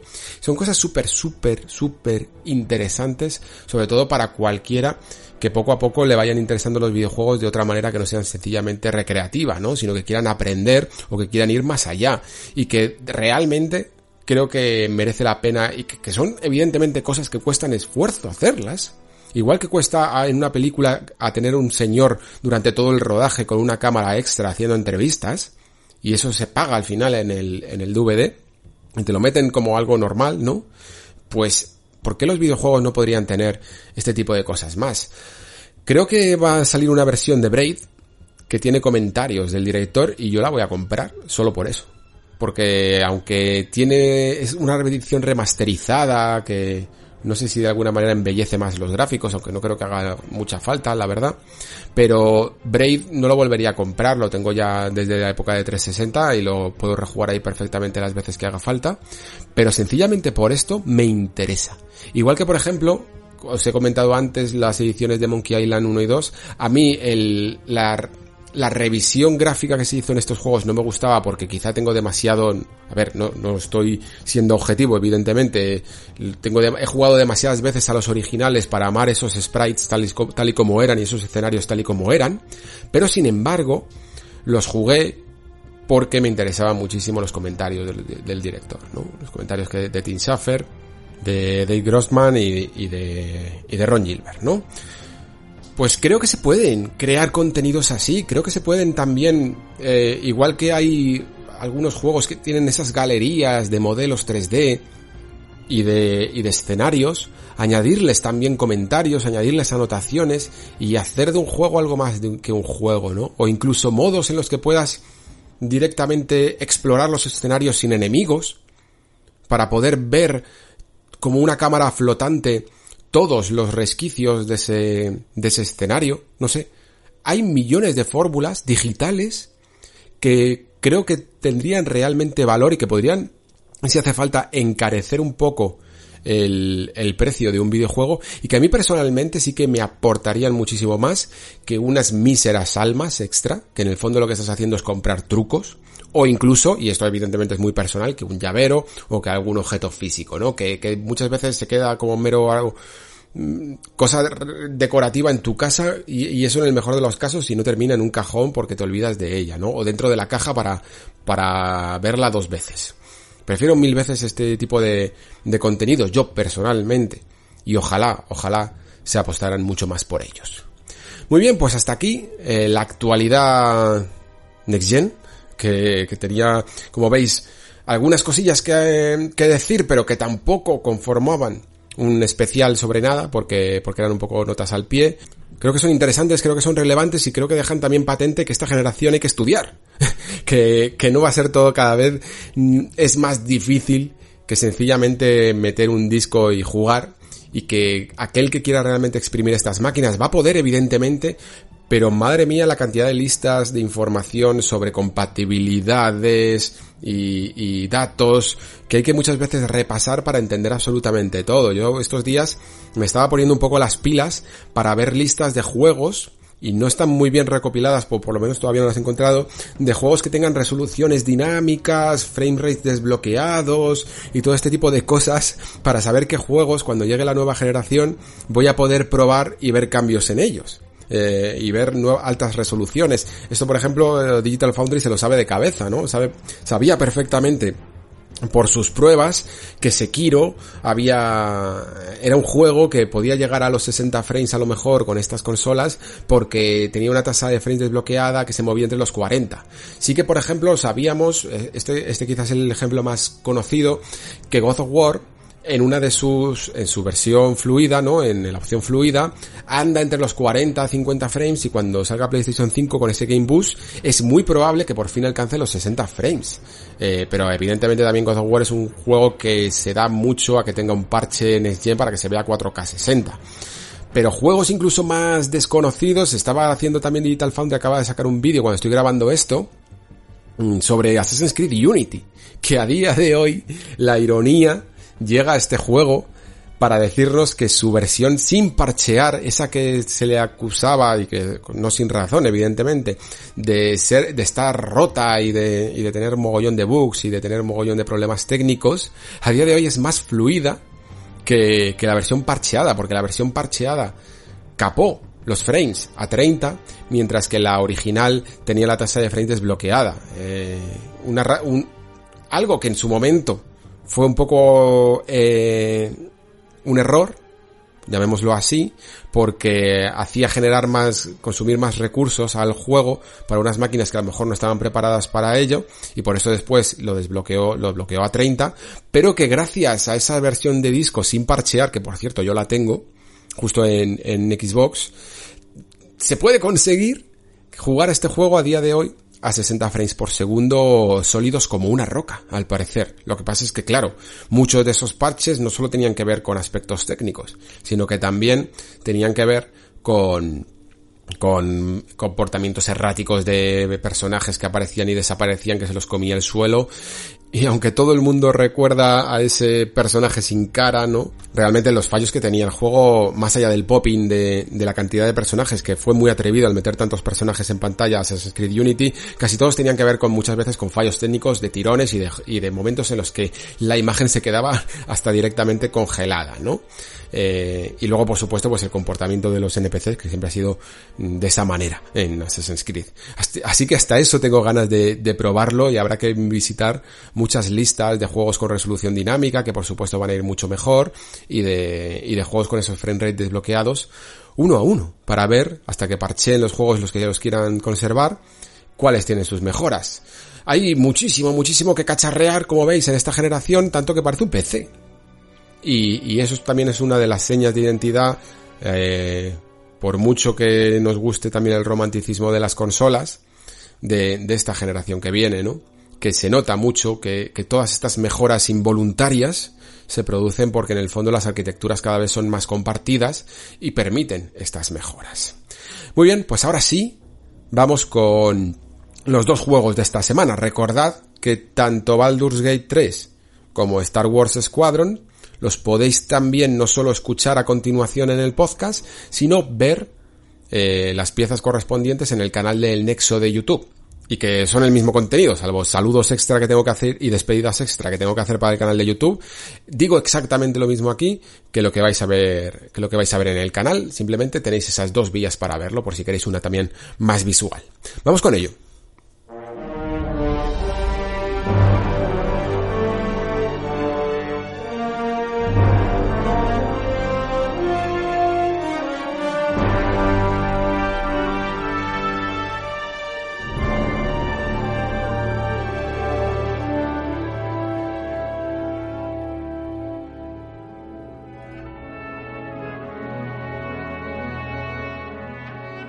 Probablemente da igual qué edad tengáis, siempre tendréis como un juego de Star Wars, ¿no? Eh, en la memoria, en la nostalgia, ¿no?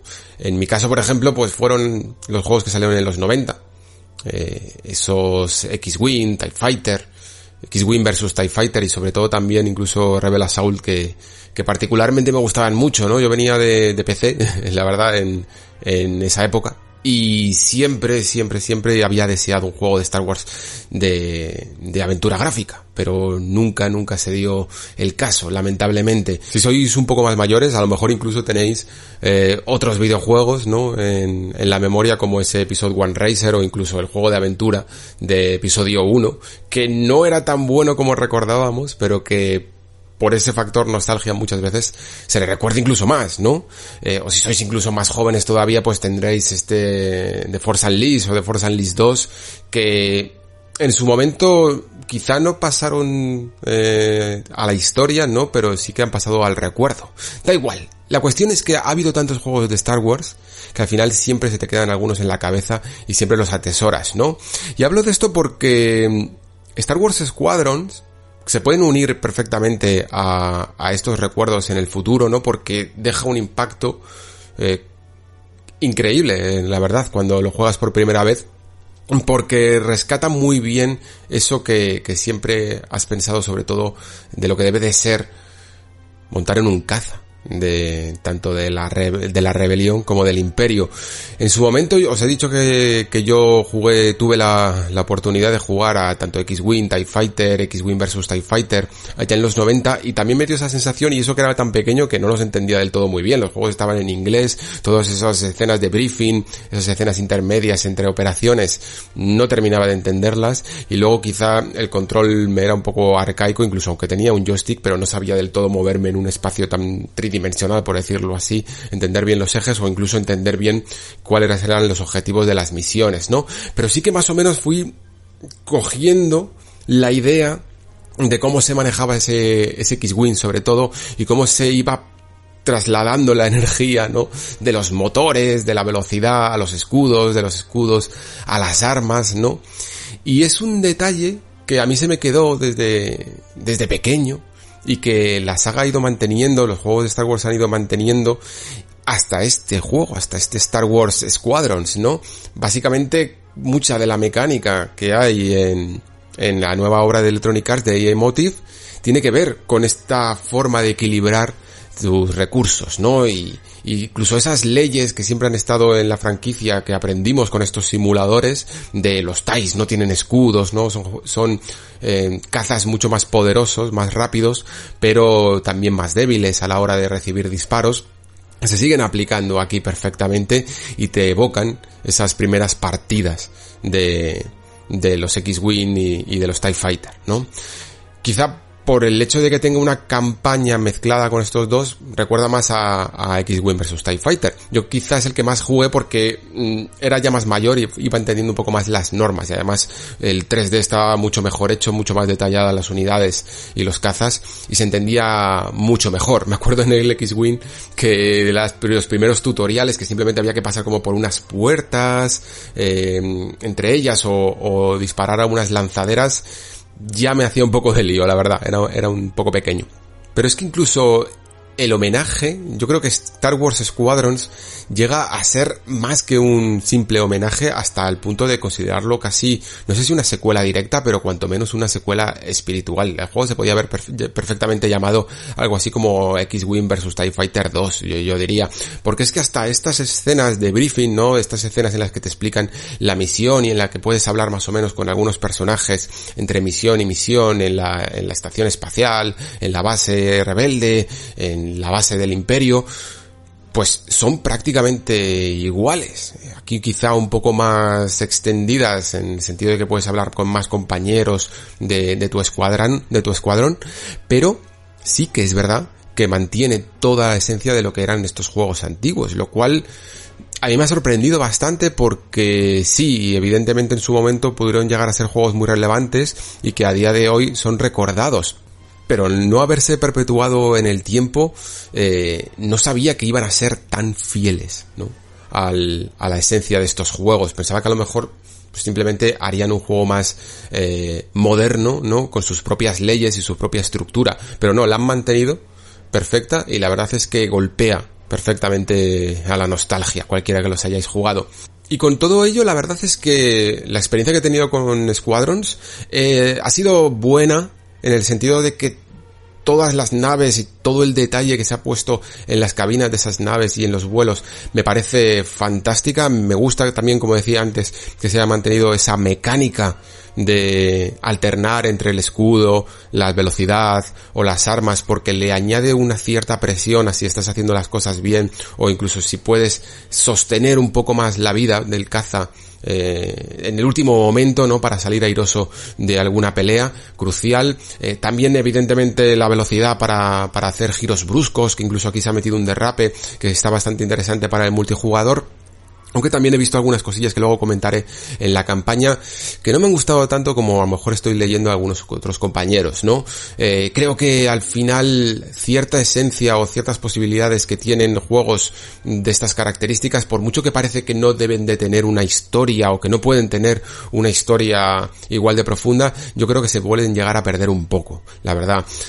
Recordando también de esa época, juegos como por ejemplo Wing Commander 3, eh, Hard of the Tiger, Wing Commander 4, The Price of Freedom o incluso Privateer 2, que eran juegos que mezclaban súper, súper bien una, una historia, una, una, narración entre escenas, entre, entre operaciones, ¿no?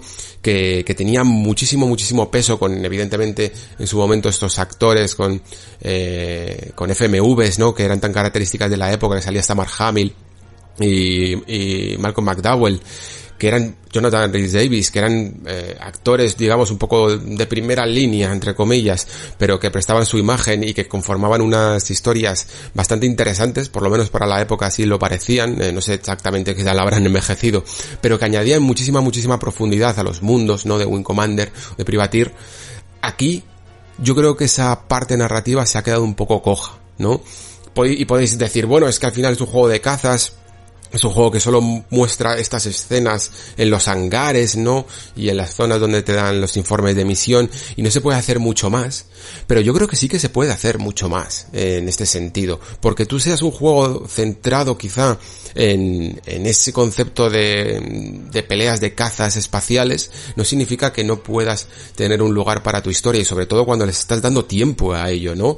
los personajes secundarios se relacionan contigo, tienen sus diálogos, tienen su espacio y tú puedes interactuar con ellos, pues qué menos que haberles dado al menos una cierta profundidad, un desarrollo de personajes, ¿no? Y aquí yo creo que a la mitad de la campaña ya estaba muy muy aburrido de hablar con estos personajes, estos compañeros del pelotón que realmente no te están diciendo nada, te plantean algunas dudas, te intentan expandir algunos detalles como si el guionista te dijera, mira, he investigado todo esto, ¿no? Pero muchas veces son diálogos, en algunos momentos incluso inconexos, que no terminan de, de expandir bien toda la historia que se está contando y muchas veces realmente no aportan nada. De repente estás hablando de la misión y el personaje con el que estás hablando cambia completamente de, de tema y se pone a hablar de una partida de Sabak sencillamente por añadir un poco de lore del, del universo de Star Wars, ¿no? Y no me ha parecido del todo tan interesante y al final me vamos, prácticamente he dejado de hablar con todos los personajes en las últimas misiones y me he centrado directamente en terminar la campaña, ¿no? Decía que sí que se puede, que sí que se puede eh, hacer una buena historia en un juego de cazas, o en un juego que no sea directamente de aventura o acción, porque incluso utilizando este mismo estructura de escenas estáticas, de lugares en los que tú eres prácticamente una vista en primera persona y vas seleccionando conversaciones en un entorno como estos hangares o en un entorno como estaciones espaciales y tal, pues teníamos, por ejemplo, el buen hacer de StarCraft 2, que si os acordáis, entre misión y misión de un, lo que es en el fondo un juego de estrategia, tú tenías a esos personajes y se iban formando pequeñas secuencias, ¿no? Eh, que tenían muchísima chicha y que sobre todo profundizaban muy bien en el carácter de todos los héroes del universo de StarCraft. Recuerdo perfectamente en Wings of Liberty cómo se desarrollaba eh, fantásticamente bien la personalidad de Jim Raynor, ¿no? Que, que, lucía muchísimo y hasta con personajes secundarios, personajes nuevos, no tenía por qué ser toda la historia con Kerrigan, se hacía muy bien y, y, había un dinamismo con las misiones que tanto tenías ganas de estar en las mecánicas de estrategia, en las misiones en sí, como en llegar a estas, estos puntos para expandir un poco la historia. Realmente estaban muy bien conseguidas y demuestra que con pocos recursos, incluso con una más, más que pocos recursos, con una estructura muy sencillita, se pueden hacer grandes cosas siempre y cuando el guion, ¿no? Eh, prime y, sean buenos diálogos y, e interesen al jugador, ¿no? Realmente aporten algo a nivel narrativo. Aquí sinceramente creo que no se hace. Creo que la campaña sí que puede llegar a tener cierta excusa, ¿no? De que esto en el fondo era un juego un poco más centrado para el dogfighting multijugador, con, con batallas eh, por deathmatch para, para el online, pero creo que la campaña tiene los suficientes recursos y la suficiente, eh, el suficiente interés, o ha suscitado el suficiente interés, ¿no? para que se lo hubiera tomado un poquito más en serio. Y se nota que por lo menos los escenarios lo hacen, ¿no? Eh, siempre, siempre todos los mapas que encontramos, tanto en la campaña como en el multijugador, están muy rellenos. Tienen esa cosa que, que en los 90 echábamos un poco de menos en los juegos de naves espaciales, que es no solo ver el espacio exterior el profundo espacio exterior y oscuro, ¿no? Que en el que solo era un campo negro poblado de estrellas, sino que cada vez íbamos viendo más nebulosas, más planetas cercanos, más objetos de referencia, que en el fondo, cuando tú te encuentras en un simulador de naves, son muy útiles y, no solo generan muchísimo más espectacular porque son más vistosos y porque sacan muchísimos más colores, todos esos morados y todos esos magentas, ¿no? Que, que queda muy bien en pantalla, sino que además cuantos más objetos cercanos tengamos en, en, pantalla, muchísimo mejor son las referencias a la hora de mirar la, la nave. Se, se, establecen mejores correlaciones, ¿no? A la hora de, de, de establecer los giros en los ejes, que a veces, a veces un poco complicados cuando nos eh, estamos navegando en un espacio tan, tan abierto y en, en, en unas direcciones de 360 grados, ¿no?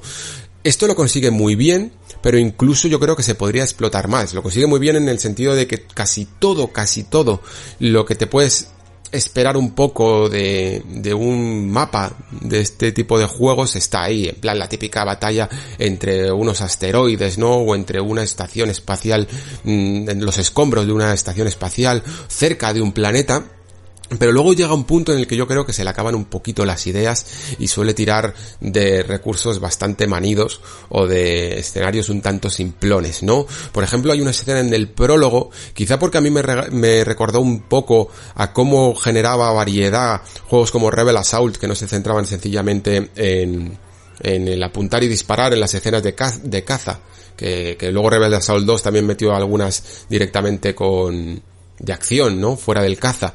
Pero todas las que había eh, manejando una nave eran muy, muy, muy originales y siempre nos metían en lugares donde se variaban suficiente las mecánicas para dar dinamismo, ¿no? Y por ejemplo, las típicas escenas en las que nos metemos con una nave por un túnel muy, muy estrecho, ¿no? Como el final de, de Retorno del Jedi o, o en Imperio Contraataca cuando salen de la garganta de ese eh, monstruo gigante, ahora mismo no me acuerdo cómo se llama, ¿vale? Cuando se meten ahí, ese tipo de escenas, ¿no?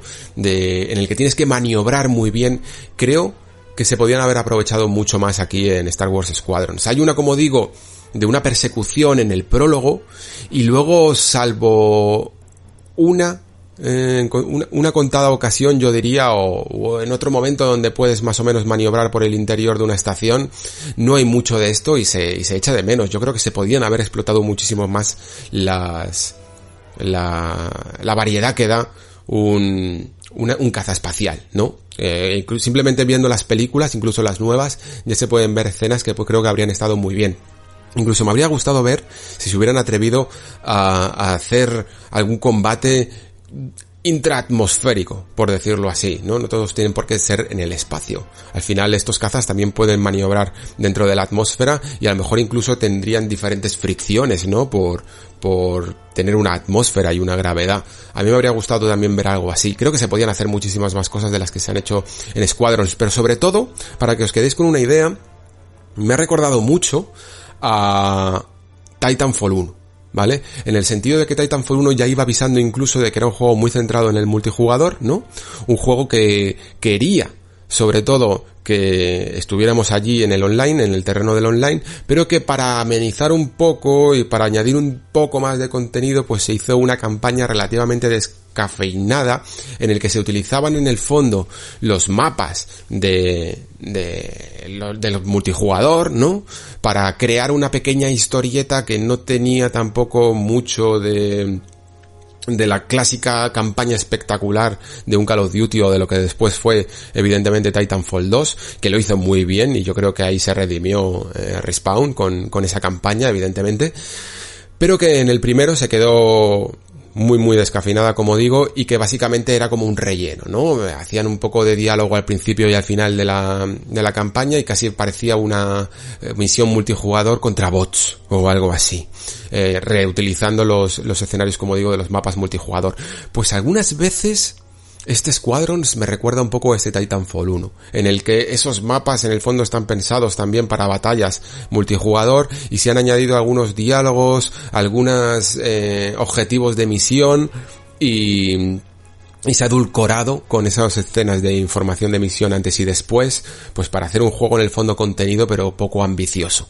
Mm, también es verdad que el precio es reducido y que probablemente Electronic Arts haya estudiado mucho el tipo de juego que es y el alcance que quieren tener o el alcance que prevén que va a tener, ¿no? Y han decidido pues tampoco pisar el acelerador al máximo eh, con los recursos que se iba a consumir este juego pero aún así se nota, o yo diría que se nota bastante que el juego podría ser mucho más de lo que es. Incluso todas las misiones al final tienen una estructura muy similar y que en algunos momentos se antoja algo repetitiva o insulsa, ¿no? Al principio de la misión siempre tenemos como que eh, dar unas vueltas por ahí, seguir a alguien, a un líder de la, del escuadrón, escanear quizá eh, algunas estructuras y, y no sirve más que como para un reconocimiento del mapa para después ya pues ponerte a luchar y eliminar cazas enemigos. Como máximo tienes que eliminar algunos puntos claves de una estación, pero pocas veces he llegado a ver algún momento que digas, vale, esto se está saliendo de la norma, ¿no? Esto se está saliendo de lo normal, de del común denominador. Y esos momentos realmente son espectaculares, como por ejemplo un, una misión en la que tenemos que ir con un, eh, con un E-Wing, y que es el, el bombardero de la alianza, ¿no? Y en el que tenemos que colocarnos un poco en el perfil de una estación espacial para dejar unas bombas caer en los lugares adecuados, ¿no? Y para meternos en esas zonas es un poco, tienes que maniobrar un poquillo más de la cuenta, ¿no? Y, y tener, y tener preparadas esas bombas, ¿no? No haberlas malgastado para, para conseguir la misión, eh, el éxito de la misión, porque además están defendidos con unas torretas bastante poderosas. Creo que está muy bien, por ejemplo, ese tipo de misiones en los que se conjuga más sencillamente la habilidad de disparar con la habilidad de maniobrar. De hecho, de nuevo me recuerda a Titanfall, ¿no? Porque Titanfall una de las grandes cosas que tenía es que no solo importaba tu puntería, el clásico apuntar y disparar con los gatillos, ¿no? Sino que era igual de importante saber moverte por el escenario y muchas veces incluso mantener ese flow eh, con el wall running y con los dobles saltos y con el titán y, con los deslices por el suelo, ¿no? Cuanto más velocidad tenías, más fácil era despistar al enemigo y luego aunque no fueras el mejor apuntando, que era una de las grandes cosas que me gustaba de Titanfall, siempre podías terminar siendo victorioso si te sabías mover, ¿no? Pues aquí en Squadron también me habría gustado ver un poquito más de eso. Se nota que hay algo de eso, pero creo que los escenarios se podrían haber todavía perfilado mucho mejor para que las maniobras fueran tanto más importantes que el sencillo apuntar y disparar, porque estos juegos además tienden, eh, yo tampoco es que sea el mayor fan del género evidentemente, pero sí que me he jugado algunos simuladores y muchas veces el concepto de, de conseguir cuadrar la nave justo en el radar y ponerla eh, en, el, en la mira, ¿no? Para lanzarle los misiles o para lanzarle las ráfagas de láseres puede llegar a ser incluso más repetitivo que lo que, que los estímulos que te provoca disparar un arma de fuego apuntando y disparando, ¿no? Eh, esa repetitividad tienes que romperla con muchísimas herramientas que tienes en, en tu haber en estos juegos, ¿no? Y una lo hace bien, yo creo que es la forma que tienes de configurar toda tu nave con los escudos, eh, la potencia en las armas, las velocidades, etcétera y luego también otras herramientas que te dan como eh, formas de desviar misiles o, mm, la habilidad de cambiar los escudos para que se centren en la parte delantera o, o trasera de la nave, ¿no? Todas esas cosas están muy bien, pero creo que el diseño de niveles, el diseño de los mapas podría haber sido incluso más original, que preciosos un rato, ¿vale? Preciosos son todos, pero creo que se podrían haber eh, diseñado muchísimo mejor para aprovechar las maniobras que pueden hacer estos cazas, ¿no? Habría quedado incluso muchísimo más espectacular.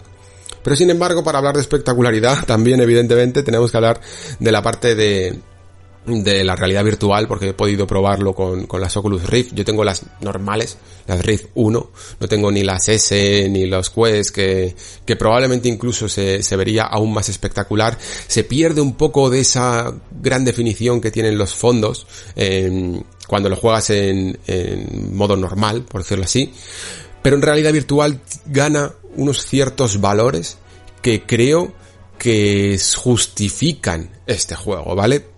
Yo sí solo lo hubiera jugado directamente en el PC, con, con un mando además porque no tengo el, el famoso OTAS este, ¿no? El, joystick este preparado.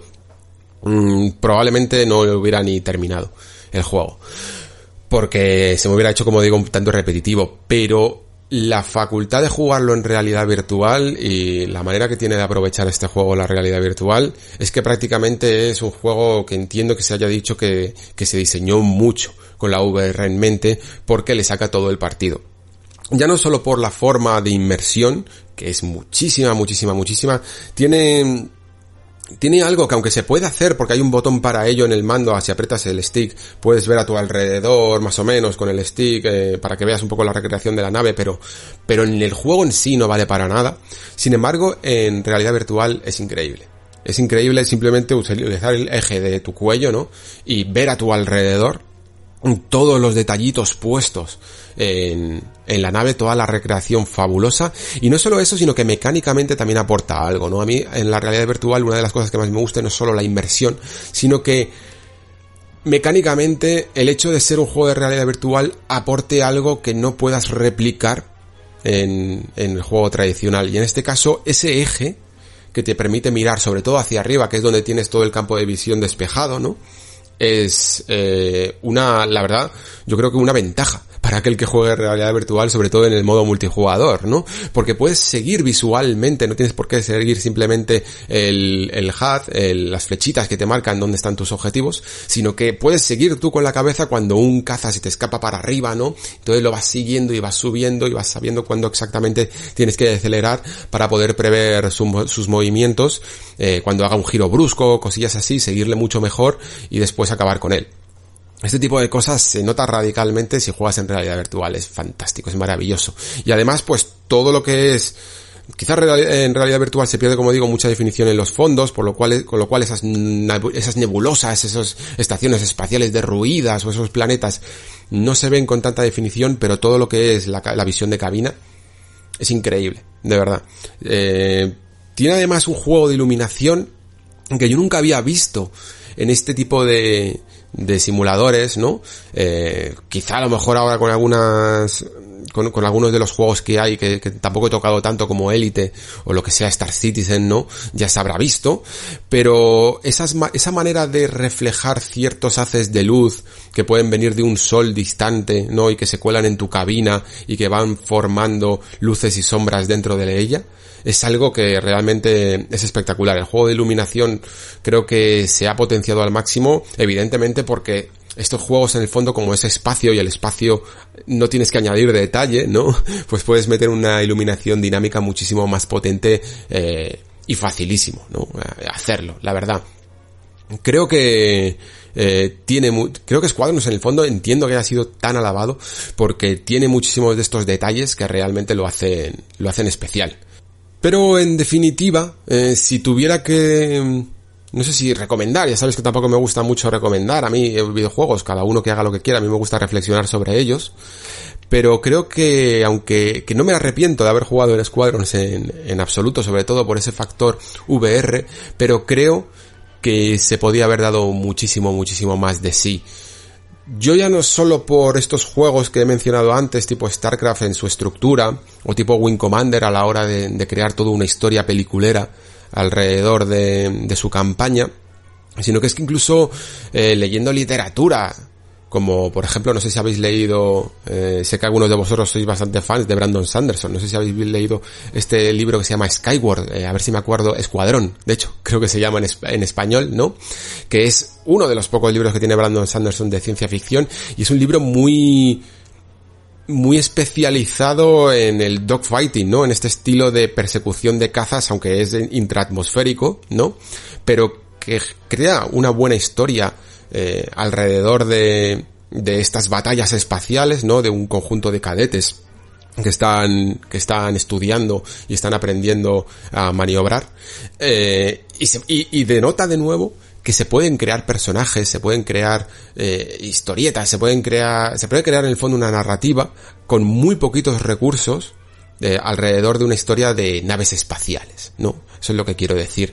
Y creo que se ha perdido un poquito la oportunidad porque casi todos los personajes que he visto son muy muy descafeinados. De hecho, leí el otro día un artículo en PC Gamer que hablaba de que recordaba mucho mejor que yo, porque ya os digo que en su momento pues yo ni de inglés eh, ni pajolera idea, ¿no? Y entonces no recuerdo mucho los briefings, pero recordaba TIE Fighter y decía que las historias que se contaban en ese, en ese juego especial, sobre todo el TIE Fighter, eh, ampliaban muchísimo la visión que teníamos del universo de Star Wars ya en la época, más allá del universo expandido que, que también se estaba viendo en literatura y que añadía muchísimo, muchísimo interés a las propias misiones y a aquello que tenías que, que hacer por el imperio en este caso, ¿no? Y es una de las cosas que quizá he echado de menos, porque aunque las batallas en sí sean espectaculares, sean divertidas de jugar, las motivaciones que hay detrás de cada misión, yo creo que da igual que sea un juego de un Call of Duty, da igual que sea un juego de aventura, da igual que sea un juego de naves espaciales o un juego de estrategia como en el caso de StarCraft, las motivaciones siempre ayudan y siempre aportan al interés del jugador por cumplir con esa misión, aunque esté totalmente militarizada, ¿no? Aunque sea tu objetivo porque eres un militar y tienes que cumplir con tu misión, por decirlo así siempre que tenemos motivaciones y siempre que además están apoyadas por motivaciones personales, creo que ayuda muchísimo a una campaña. Evidentemente, como digo, el juego después, en multijugador, gana bastante porque es donde realmente te pone eh, a bueno a, desarrollar todas estas estrategias y todas estas mecánicas que se pueden hacer con, con la conjugación de los escudos, armas, velocidad y tal y puedes conseguir unas muertes épicas sobre todo porque además la variedad que tienen en tanto las, los cazas de la alianza como los cazas del imperio y la manera que tienes de configurar tu nave para utilizar los tipos de misiles que más te gusten recuerdan mucho a lo que es en el fondo un deathmatch de un multijugador en el que puedes personalizar un poco tu arma, ¿no? Eh, tu estilo de juego, lo, lo, emula bastante bien y genera al final dinámicas y combates muy épicos. Pero yo, que ya sabéis que me suelo centrar muchísimo más en toda la parte offline, ¿no? En la parte de, un jugador y que es sobre todo la que quizá me hace más reflexionar porque es a la que más le dedico tiempo, le he visto un tanto cojo si venís a estos cuadros quizás solo por esa parte eh, os vais a encontrar pues con una experiencia muy llamativa sobre todo en VR pero creo que a la larga no se sustenta del todo y si es una primera aproximación simplemente a intentar hacer otro tipo de juego, ¿no? Que luego venga con un Squadrons 2 después de haber triunfado en el caso de que lo haga, pues espero que se anoten un poquito estas cosas, ¿no? Estas cosas que hay que cuidar un poco más a la hora de crear una campaña de Star Wars, porque las hemos tenido muy buenas también, ¿no? Y además es que yo creo que el fan de Star Wars, eh, no voy a decir que, que, se contente con poco, pero sí que a poco que le toquen un poco la patata de, de, de este homenaje, ¿no? O de este detallito que, que ellos recuerdan, ya, ya les funciona, ¿no? Eh, yo recuerdo que en X-Wing hasta simplemente el hecho de que saliera Mon Mothma, por ejemplo, pues ya molaba. Eh, aquí está bien, pues que sale ahí el almirante Akbar en algún momento se le nombre o alguna cosa así, y, y están muy bien esas cosas, pero no solo vale con, con que el guionista demuestre que sabe mucho de Star Wars, sino que tiene que también que demostrar que sabe mucho de relaciones humanas que, en el fondo siempre también ha sido una parte intrínseca de las historias de Star Wars, que siempre hablan mucho además de la familia. Eh, y creo que se podían haber incluido un poco más en el juego.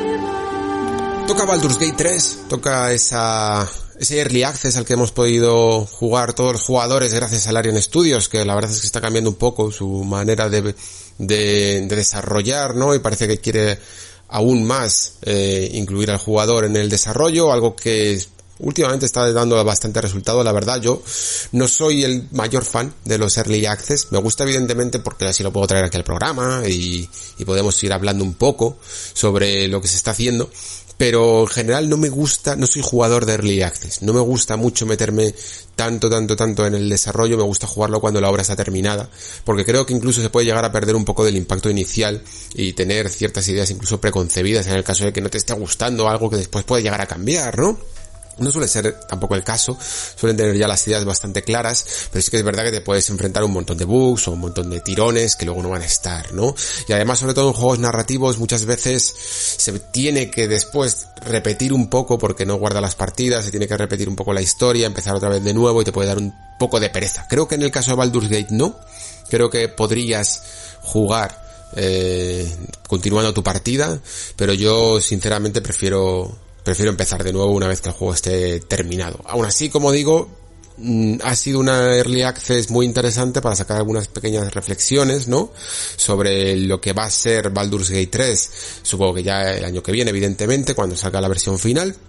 Está bastante avanzado, aunque evidentemente tiene ciertos bugs, cosas que todavía no van de todo finas, pero se puede ver incluso en el acabado, ¿no? De los escenarios y de los personajes, eh, que la cosa va bastante bien.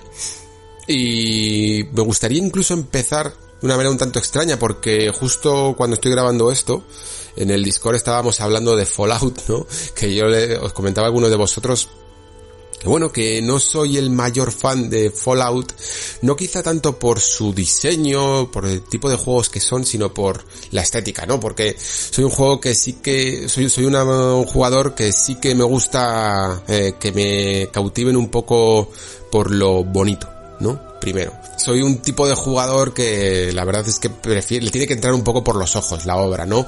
Y quizá el hecho de que me guste tanto los juegos de fantasía suele, suele tener más que ver con el hecho de que son juegos en entornos mágicos, fantásticos y preciosistas, ¿no? En muchos casos de coloridos, ¿no?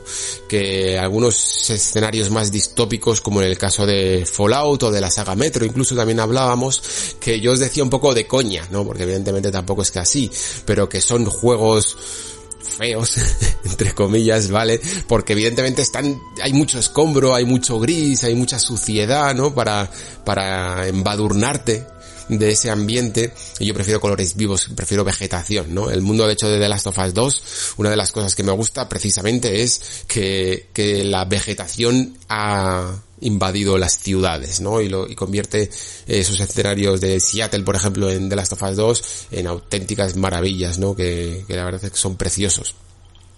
Pero hablando de todo esto, me recomendabais evidentemente eh, New Vegas, como que si en algún momento me volví a intentarlo con la saga Fallout, porque realmente he jugado a todos, pero todos los he terminado dejando, que me pusiera más, más seriamente con, con New Vegas, porque aunque es el más, entre comillas, de nuevo feo de todos, pero es el más interesante. Y ponéis un vídeo de Mark Brown, que yo os decía que también había visto en su momento, pero, pero ya no me acordaba, la verdad. No me acordaba de cuál era realmente esa esencia, de por qué New Vegas es el más recordado. Pensaba que a lo mejor tenía más que ver con que las misiones estaban muy bien hechas. Y más que ver con eso en el fondo, tiene que ver con algo que, que siempre ha sido una característica intrínseca en el rol, ¿no? Que es rolear. parece, parece una preogrullada, ¿no? Pero sí que es cierto que, que, algunas compañías, o a medida que incluso la tecnología ha hecho juegos cada vez más complejos y mundos cada vez más realistas, nos hemos ido olvidando del concepto de rolear y del concepto de personalizar la misión. Ya no solo personalizar tu personaje o, si vas a llevar un arco, o si vas a llevar una espada o, o qué leches vas a, a, utilizar de equipo, sino la manera que tienes de afrontar las misiones, ¿no? Es eso que realmente hace que cada partida sea única y que cada partida sea mágica. Y es cierto que una de las grandes culpables, en fondo, de, de esta pérdida del roleo, ha sido, no ha sido otra que Bethesda, que al final también es una de las más laureadas. Pero Bethesda, poco a poco, sí que es verdad que incluso, aunque sus juegos son muy buenos, se fueron olvidando de esa faceta de rol para centrarse más en la faceta de constructores de mundos, ¿no? De world builders, de world builders, que es la, la palabreja en inglés, me sale peor que, tiene que ver más con ese aspecto de darle una profundidad a tu mundo, de darle una complejidad, eh, de que todo tenga una razón, de ese lore muy, muy profundo, ¿no? Eh, de, un montón de contenido dentro de él, de abarcar más, de, la clásica frase de Todd Howard de ves esa montaña puedes llegar ahí, ¿no? Todo ese realismo, dado un mundo en el fondo de fantasía, es en lo que se centró. Pero claro, Juegos tan ambiciosos como estos, juegos tan ambiciosos como fue Skyrim o como fue Fallout 3 o Fallout 4, son juegos que a la hora de aplicarles estas reglas de rol de toda la vida es un poco más complejo. ¿Vale? Es un poco más difícil porque son juegos que ya de por sí tienen muchísimas variables y añadirle esta complejidad a la hora de abordar misiones o, de utilizar muchísimos caminos para resolverlas eh, se hace demasiado complicado y demasiado bugueado también. Si son juegos que además tienden a tener muchísimos bugs, eh, muchísimos problemas causales por la programación, pues cuando le metes tantas posibilidades pueden llegar a explotar. en el caso de Obsidian, aparte de porque Obsidian evidentemente son cuentacuentos de primer nivel, les gusta muchísimo, muchísimo, muchísimo el rol tradicional. Quizá también el hecho de que hubieran trabajado desde una base establecida, porque en el fondo Fallout New Vegas no deja de ser casi un mod, por decirlo así, porque todo el skin está, está basado, todo, todo el motor está basado en, Fallout 3, que parece tanto casi un skin, ¿no? Eh, a veces lo parece tanto que, que todo el interfaz sencillamente se le ha cambiado del color verde tradicional de Fallout 3 a ese color ámbar de Fallout New Vegas, ¿no?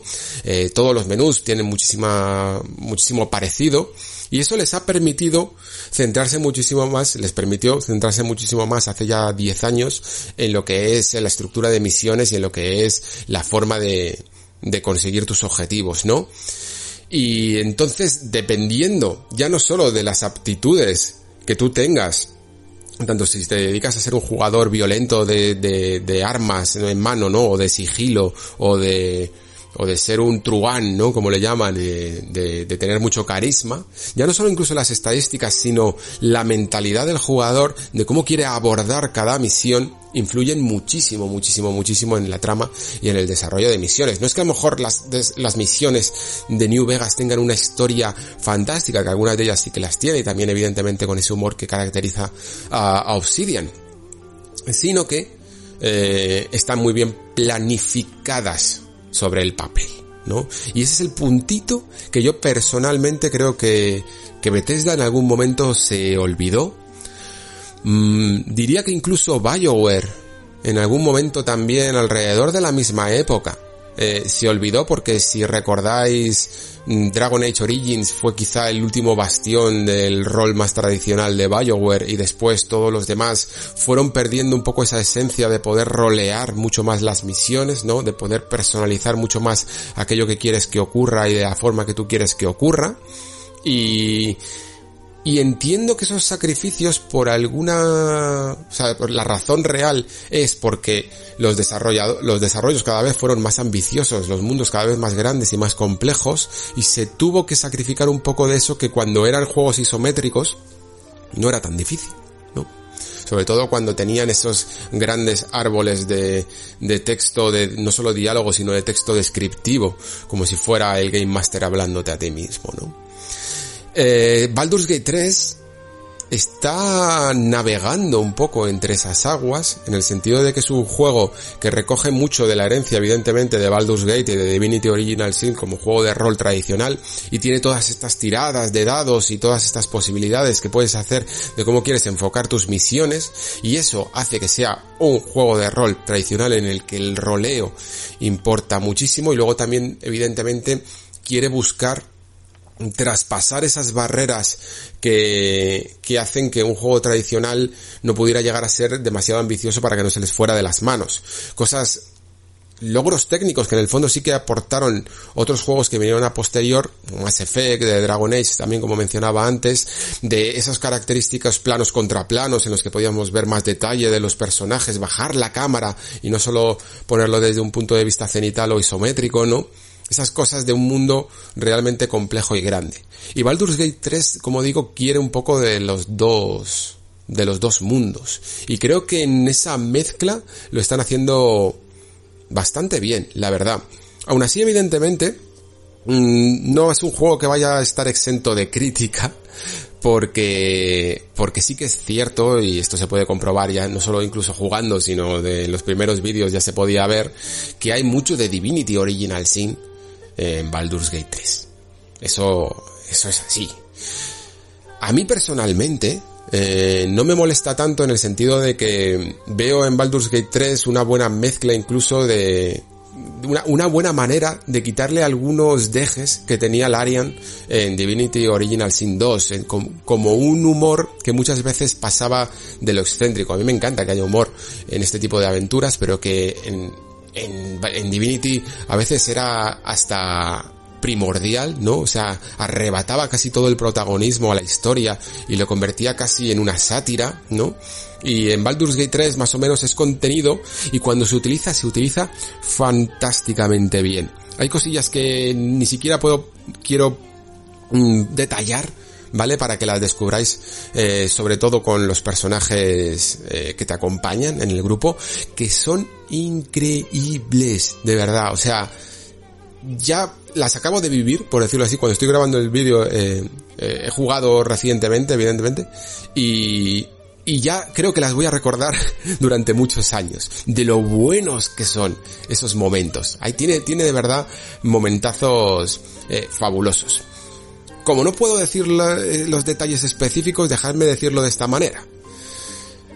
Hay un tipo de misiones que surgen de vez en cuando en los videojuegos. Por ejemplo, en Skyrim me acuerdo la clásica misión esa que de repente... ¿Cómo era exactamente? ¿Te emborrachas o algo así? ¿No? O, no sé si es que te emborrachabas o, o, te traicionaban o algo así. Me parece que te emborrachabas. Porque después te iban contando todo lo que habías hecho, ¿no? Es verdad. Era así. Y terminabas en la otra punta del mapa. Y no era una misión que tú tuvieras en tu inventario, en tu diario, eh, que tú tuvieras que cumplir, sino que ocurría de manera un poco casi aleatoria, ¿no? Te la encontrabas de repente y te generaba esa sorpresa de, de tener que cumplir ahora un objetivo que no tenías planificado. Mm, simplemente te despertabas en la otra punta del mapa y tenías que averiguar qué había sucedido, ¿no? Y era una sorpresa para el jugador. Porque como digo, no está tan estructurado como tener a ese personaje que te habla de repente y te dice, oye, ¿me puedes hacer este favor? Y le haces el recado y lo apuntas en tu diario, ¿no? Pues Baldur's Gate 3 tiene, y sobre todo con sus personajes que te acompañan, un montón de esas misiones espontáneas, llamémoslo así, que aparecen de repente que no tenías planificadas y que se convierten muchas veces en lo mejor del juego, cuanto menos arrebatan muchísimo protagonismo a la historia principal. Son fabulosas, de verdad. Aún así, eh, como decía antes, el estilo de Divinity Original Sin también arrebata protagonismo en el sentido de que, bueno, eh, los combates en Baldur's Gate siempre habían tenido este talante de semi-acción, por decirlo así, que podías parar el combate para poner algunas órdenes, pero más o menos siempre se desarrollaba en, tiempo real. Pues los que hayáis jugado a Pillars of Eternity, por ejemplo, pues sabéis un poco de qué va la cosa. Y eh, aquí no, aquí tenemos los turnos tradicionales. Yo personalmente lo prefiero, ¿vale? Cuando no se sabía esto, yo personalmente ya andaba rezando a los dioses del Arian eh, para que implementaran este combate porque creo de verdad que le sienta mucho mejor que lo caótico que pueda llegar a ser en algunos momentos un combate en semitiempo real, ¿vale? Creo que las estrategias no son tan satisfactorias, por lo menos para mí, que cuando los hago por turnos, aunque entiendo perfectamente que los turnos no son para todo el mundo, pero creo que hay una razón detrás. Aún así también mm, por lo que me he encontrado por lo menos en los primeros en las primeras horas del juego que tampoco he querido avanzar mucho para tampoco spoilearme a mí mismo con la versión final me han parecido un poco menos tácticos o, o sea tienen muchas posibilidades incluso algunas eh, extendidas eh, con respecto a Divinity Original Sin 2, pero me han parecido incluso más sencillos, eh, más accesibles para más jugadores que lo que pueden ser Original Sin 2, que tienen turnos un poco más complejos en los que dependiendo de cómo organices eh, esos puntos de acción, ¿no? Tienes más puntos de acción y, y si te los ahorras o si los extiendes, puedes hacer varias acciones, ¿no? Aquí no parece de momento tan complejo, parece que solo tienes una acción para moverte, casi como si fuera un XCOM, una acción para moverte y una acción para combatir. Eh, sí que puedes después manipular un poco esto para conseguir un doble turno, cosillas así, pero no merece tanto la pena hacer jugadas relativamente pasivas para después poder generar una estrategia más compleja en el siguiente turno y cosas así que se podían hacer en Divinity Original Sin. 2 sobre todo. Eh, veremos, veremos eh, más a la larga cuánto de esto se puede hacer. Lo que sí que evidentemente mantiene es todos los eh, todas las consecuencias de los efectos elementales, ¿no? Pues si hay fuego te vas a quemar si pasas por esa superficie, si lanzas un hechizo de agua puedes apagar las llamas, eh, todos los efectos que se pueden hacer con venenos o con materiales inflamables o con materiales de estar mojado, evidentemente todas esas cosas están ahí todavía y se añaden con algunas acciones contextuales que pueden hacer tus personajes más allá de simplemente moverse y combatir que le sientan fantásticamente bien, de verdad. Eh, sobre todo hay una que al principio cuando la ves la primera vez dices tú, bueno, pues no parece muy útil esto, ¿no? De empujar al enemigo, yo, ¿para, para qué voy a empujar si me puedo mover y atacar, ¿no? Pues, de repente, cobra toda la utilidad del mundo gracias a que eh, las alturas, la verticalidad en Baldur's Gate 3 es súper importante. Tu personaje puede incluso saltar y puedes realizar maniobras eh, fantásticas que cuando salen bien te generan ese subidón, ¿no? Como jugador que agradeces muchísimo. Y muchas veces, más de las que pensáis, me ha llegado a pasar de haber dejado a uno, dos de vida, tres o cuatro incluso, eh, a, un, a un enemigo que me puede llegar a incluso a matar en el siguiente turno, pero después de haberle dado un espadazo, darme cuenta de que le tengo al borde de un risco, ¿no? Porque era un arquero que se había subido a esa posición, y sencillamente con empujar y con la caída le quita esos cuatro para acabar con él, ¿no? Y cambia radicalmente el rumbo eh, de los turnos eh, consecuentes, el haber despachado a ese enemigo. Este tipo de jugadas son magníficas y de verdad muy, muy satisfactorias. Como digo, yo entiendo que mucha gente eche de menos las fórmulas de Baldur's Gate porque, por el nombre de Baldur's Gate, pero incluso fijaos que Pillars of Eternity llegó a sacar esas actualizaciones en las que eh, generó un sistema por turnos, evidentemente influenciado por lo que estaba haciendo Larian con Divinity, y dándose cuenta también de que, bueno, eh, los turnos realmente se adoptan muy bien a este tipo de juegos en los que tienes una cantidad de acciones, de hechizos, de pergaminos y de, y de ataques tan, tan variada que tus jugadas pueden ser mucho más elegantes si las planificas mejor, ¿no? Y por eso soy más defensor de los turnos, evidentemente, en este tipo de juegos, aparte de porque me gustan mucho.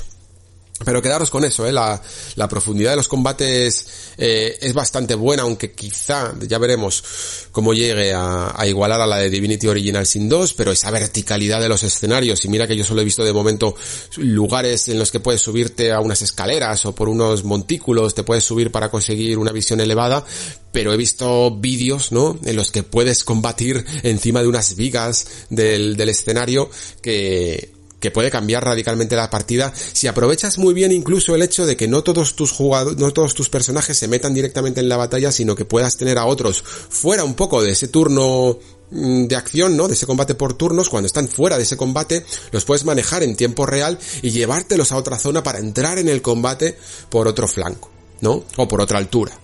Y eso es maravilloso. Eso eh, le, le, da de verdad una profundidad a Baldur's Gate que, que a mí me encanta. A mí me encanta. Es también un juego mucho más oscuro.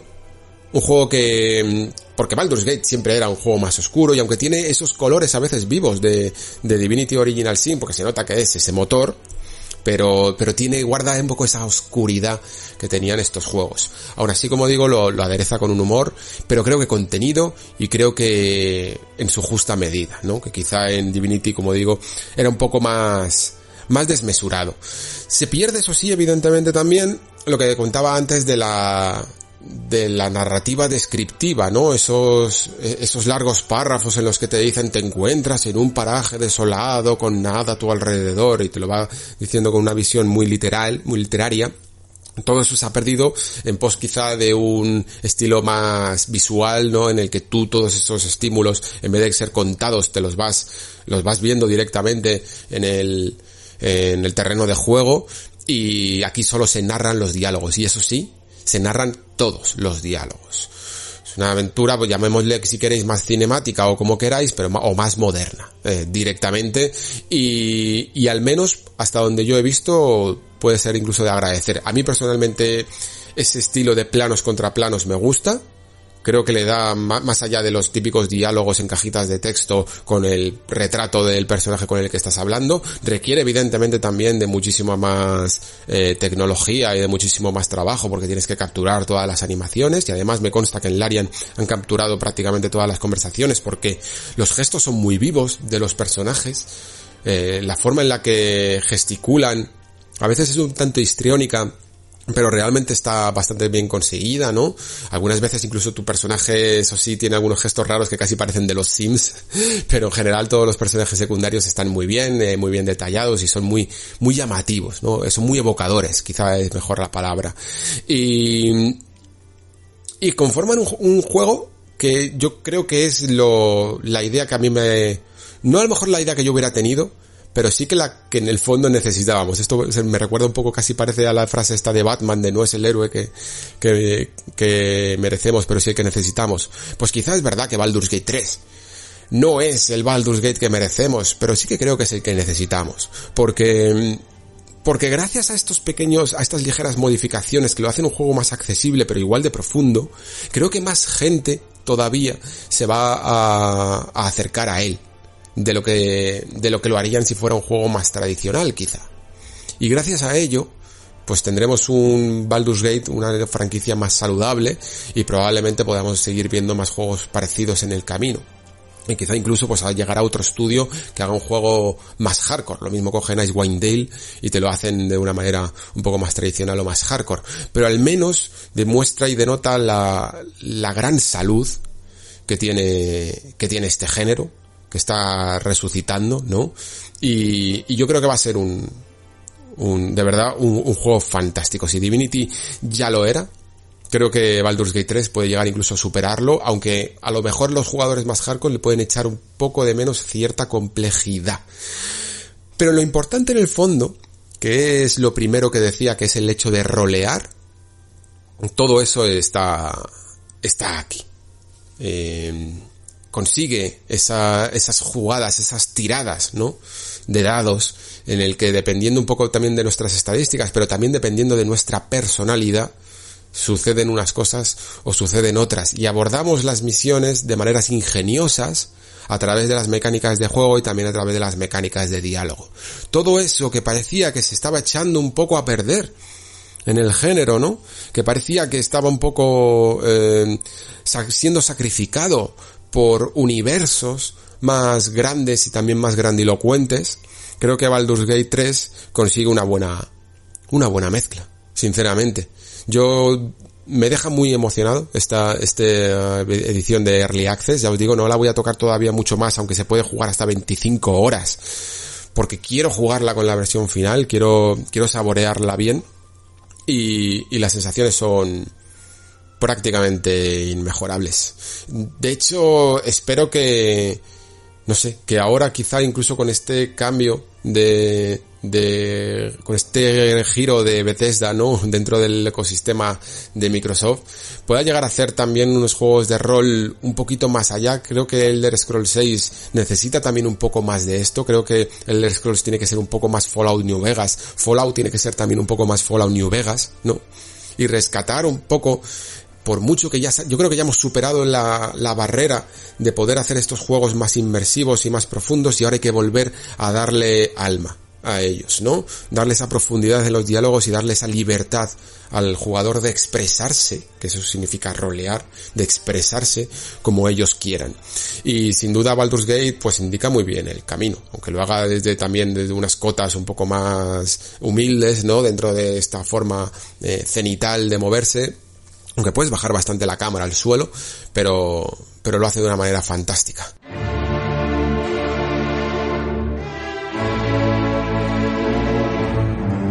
Y hasta aquí el podcast de hoy. Eh, espero que os haya gustado un poco esta variedad que hemos tenido en la, eh, en la semana. Había muchas noticias de nueva generación que quería tratar, pero para ir cerrando también un poco el bloque de, de novedades, aunque sin duda yo creo que van a ir poco a poco mm, saliendo algunas cosas más, ¿no? Siempre parece que tenemos esa información a cuenta gotas y luego también espero que hayáis disfrutado un poco de estas reflexiones de los juegos que sí que van a ir invadiendo el mes de octubre o sobre todo el mes de noviembre y un poco del mes de diciembre, lo de los próximos nexos, ¿no? Porque vaya tela todo lo que se avecina. No sé, de hecho, si lo voy a poder traer todo porque es muy probable que no lo pueda jugar todo. O sea, ¿cómo encaras todo un final de año con juegos como Watch Dogs, Watch Dogs Legion? Assassin's Creed Valhalla, que ya solo con, él, con esos dos se te puede ir a más de 100 horas la cosa. Y luego le sumas un, nada, una minucia como Cyberpunk 2077, ¿no? O le sumas, quizás Demon Souls es el que me va a dar menos problemas por lo que os comento de que ya me lo sé casi de memoria, ¿no? Pero súmale un Yakuza Like a Dragon, eh, y cosillas así, que, que va a ser un tanto infernal si, si me propongo traerlo todo al nexo. Así que iremos poco a poco, ¿vale? Eh, iremos poco a poco, si tiene que colear algún que otro juego y, meternos un poco en la cuesta de enero, pues nos metemos y, y, ya está. Porque principalmente también pues querré traer evidentemente algunos especiales de las consolas para hablar de ellas un poco más en profundidad, ¿no? Eh, traeros las sensaciones y también en esos programas ya os iré preguntando a los que seáis early adopters, ¿no? Los que los compréis el día uno, quiero que me transmitáis vuestras sensaciones a la hora de abrir esas cajas y de instalarlas y de encender esas consolas por primera vez. Me gustaría leerlo con vosotros leer vuestros comentarios y reflexionar sobre ellos.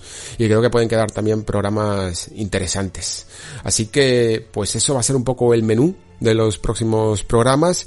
Y por mi parte pues ya no me queda nada más que despedirme. Así que muchísimas gracias por estar ahí, muchísimas gracias por escuchar se despide Alejandro Pascual. Hasta el próximo programa.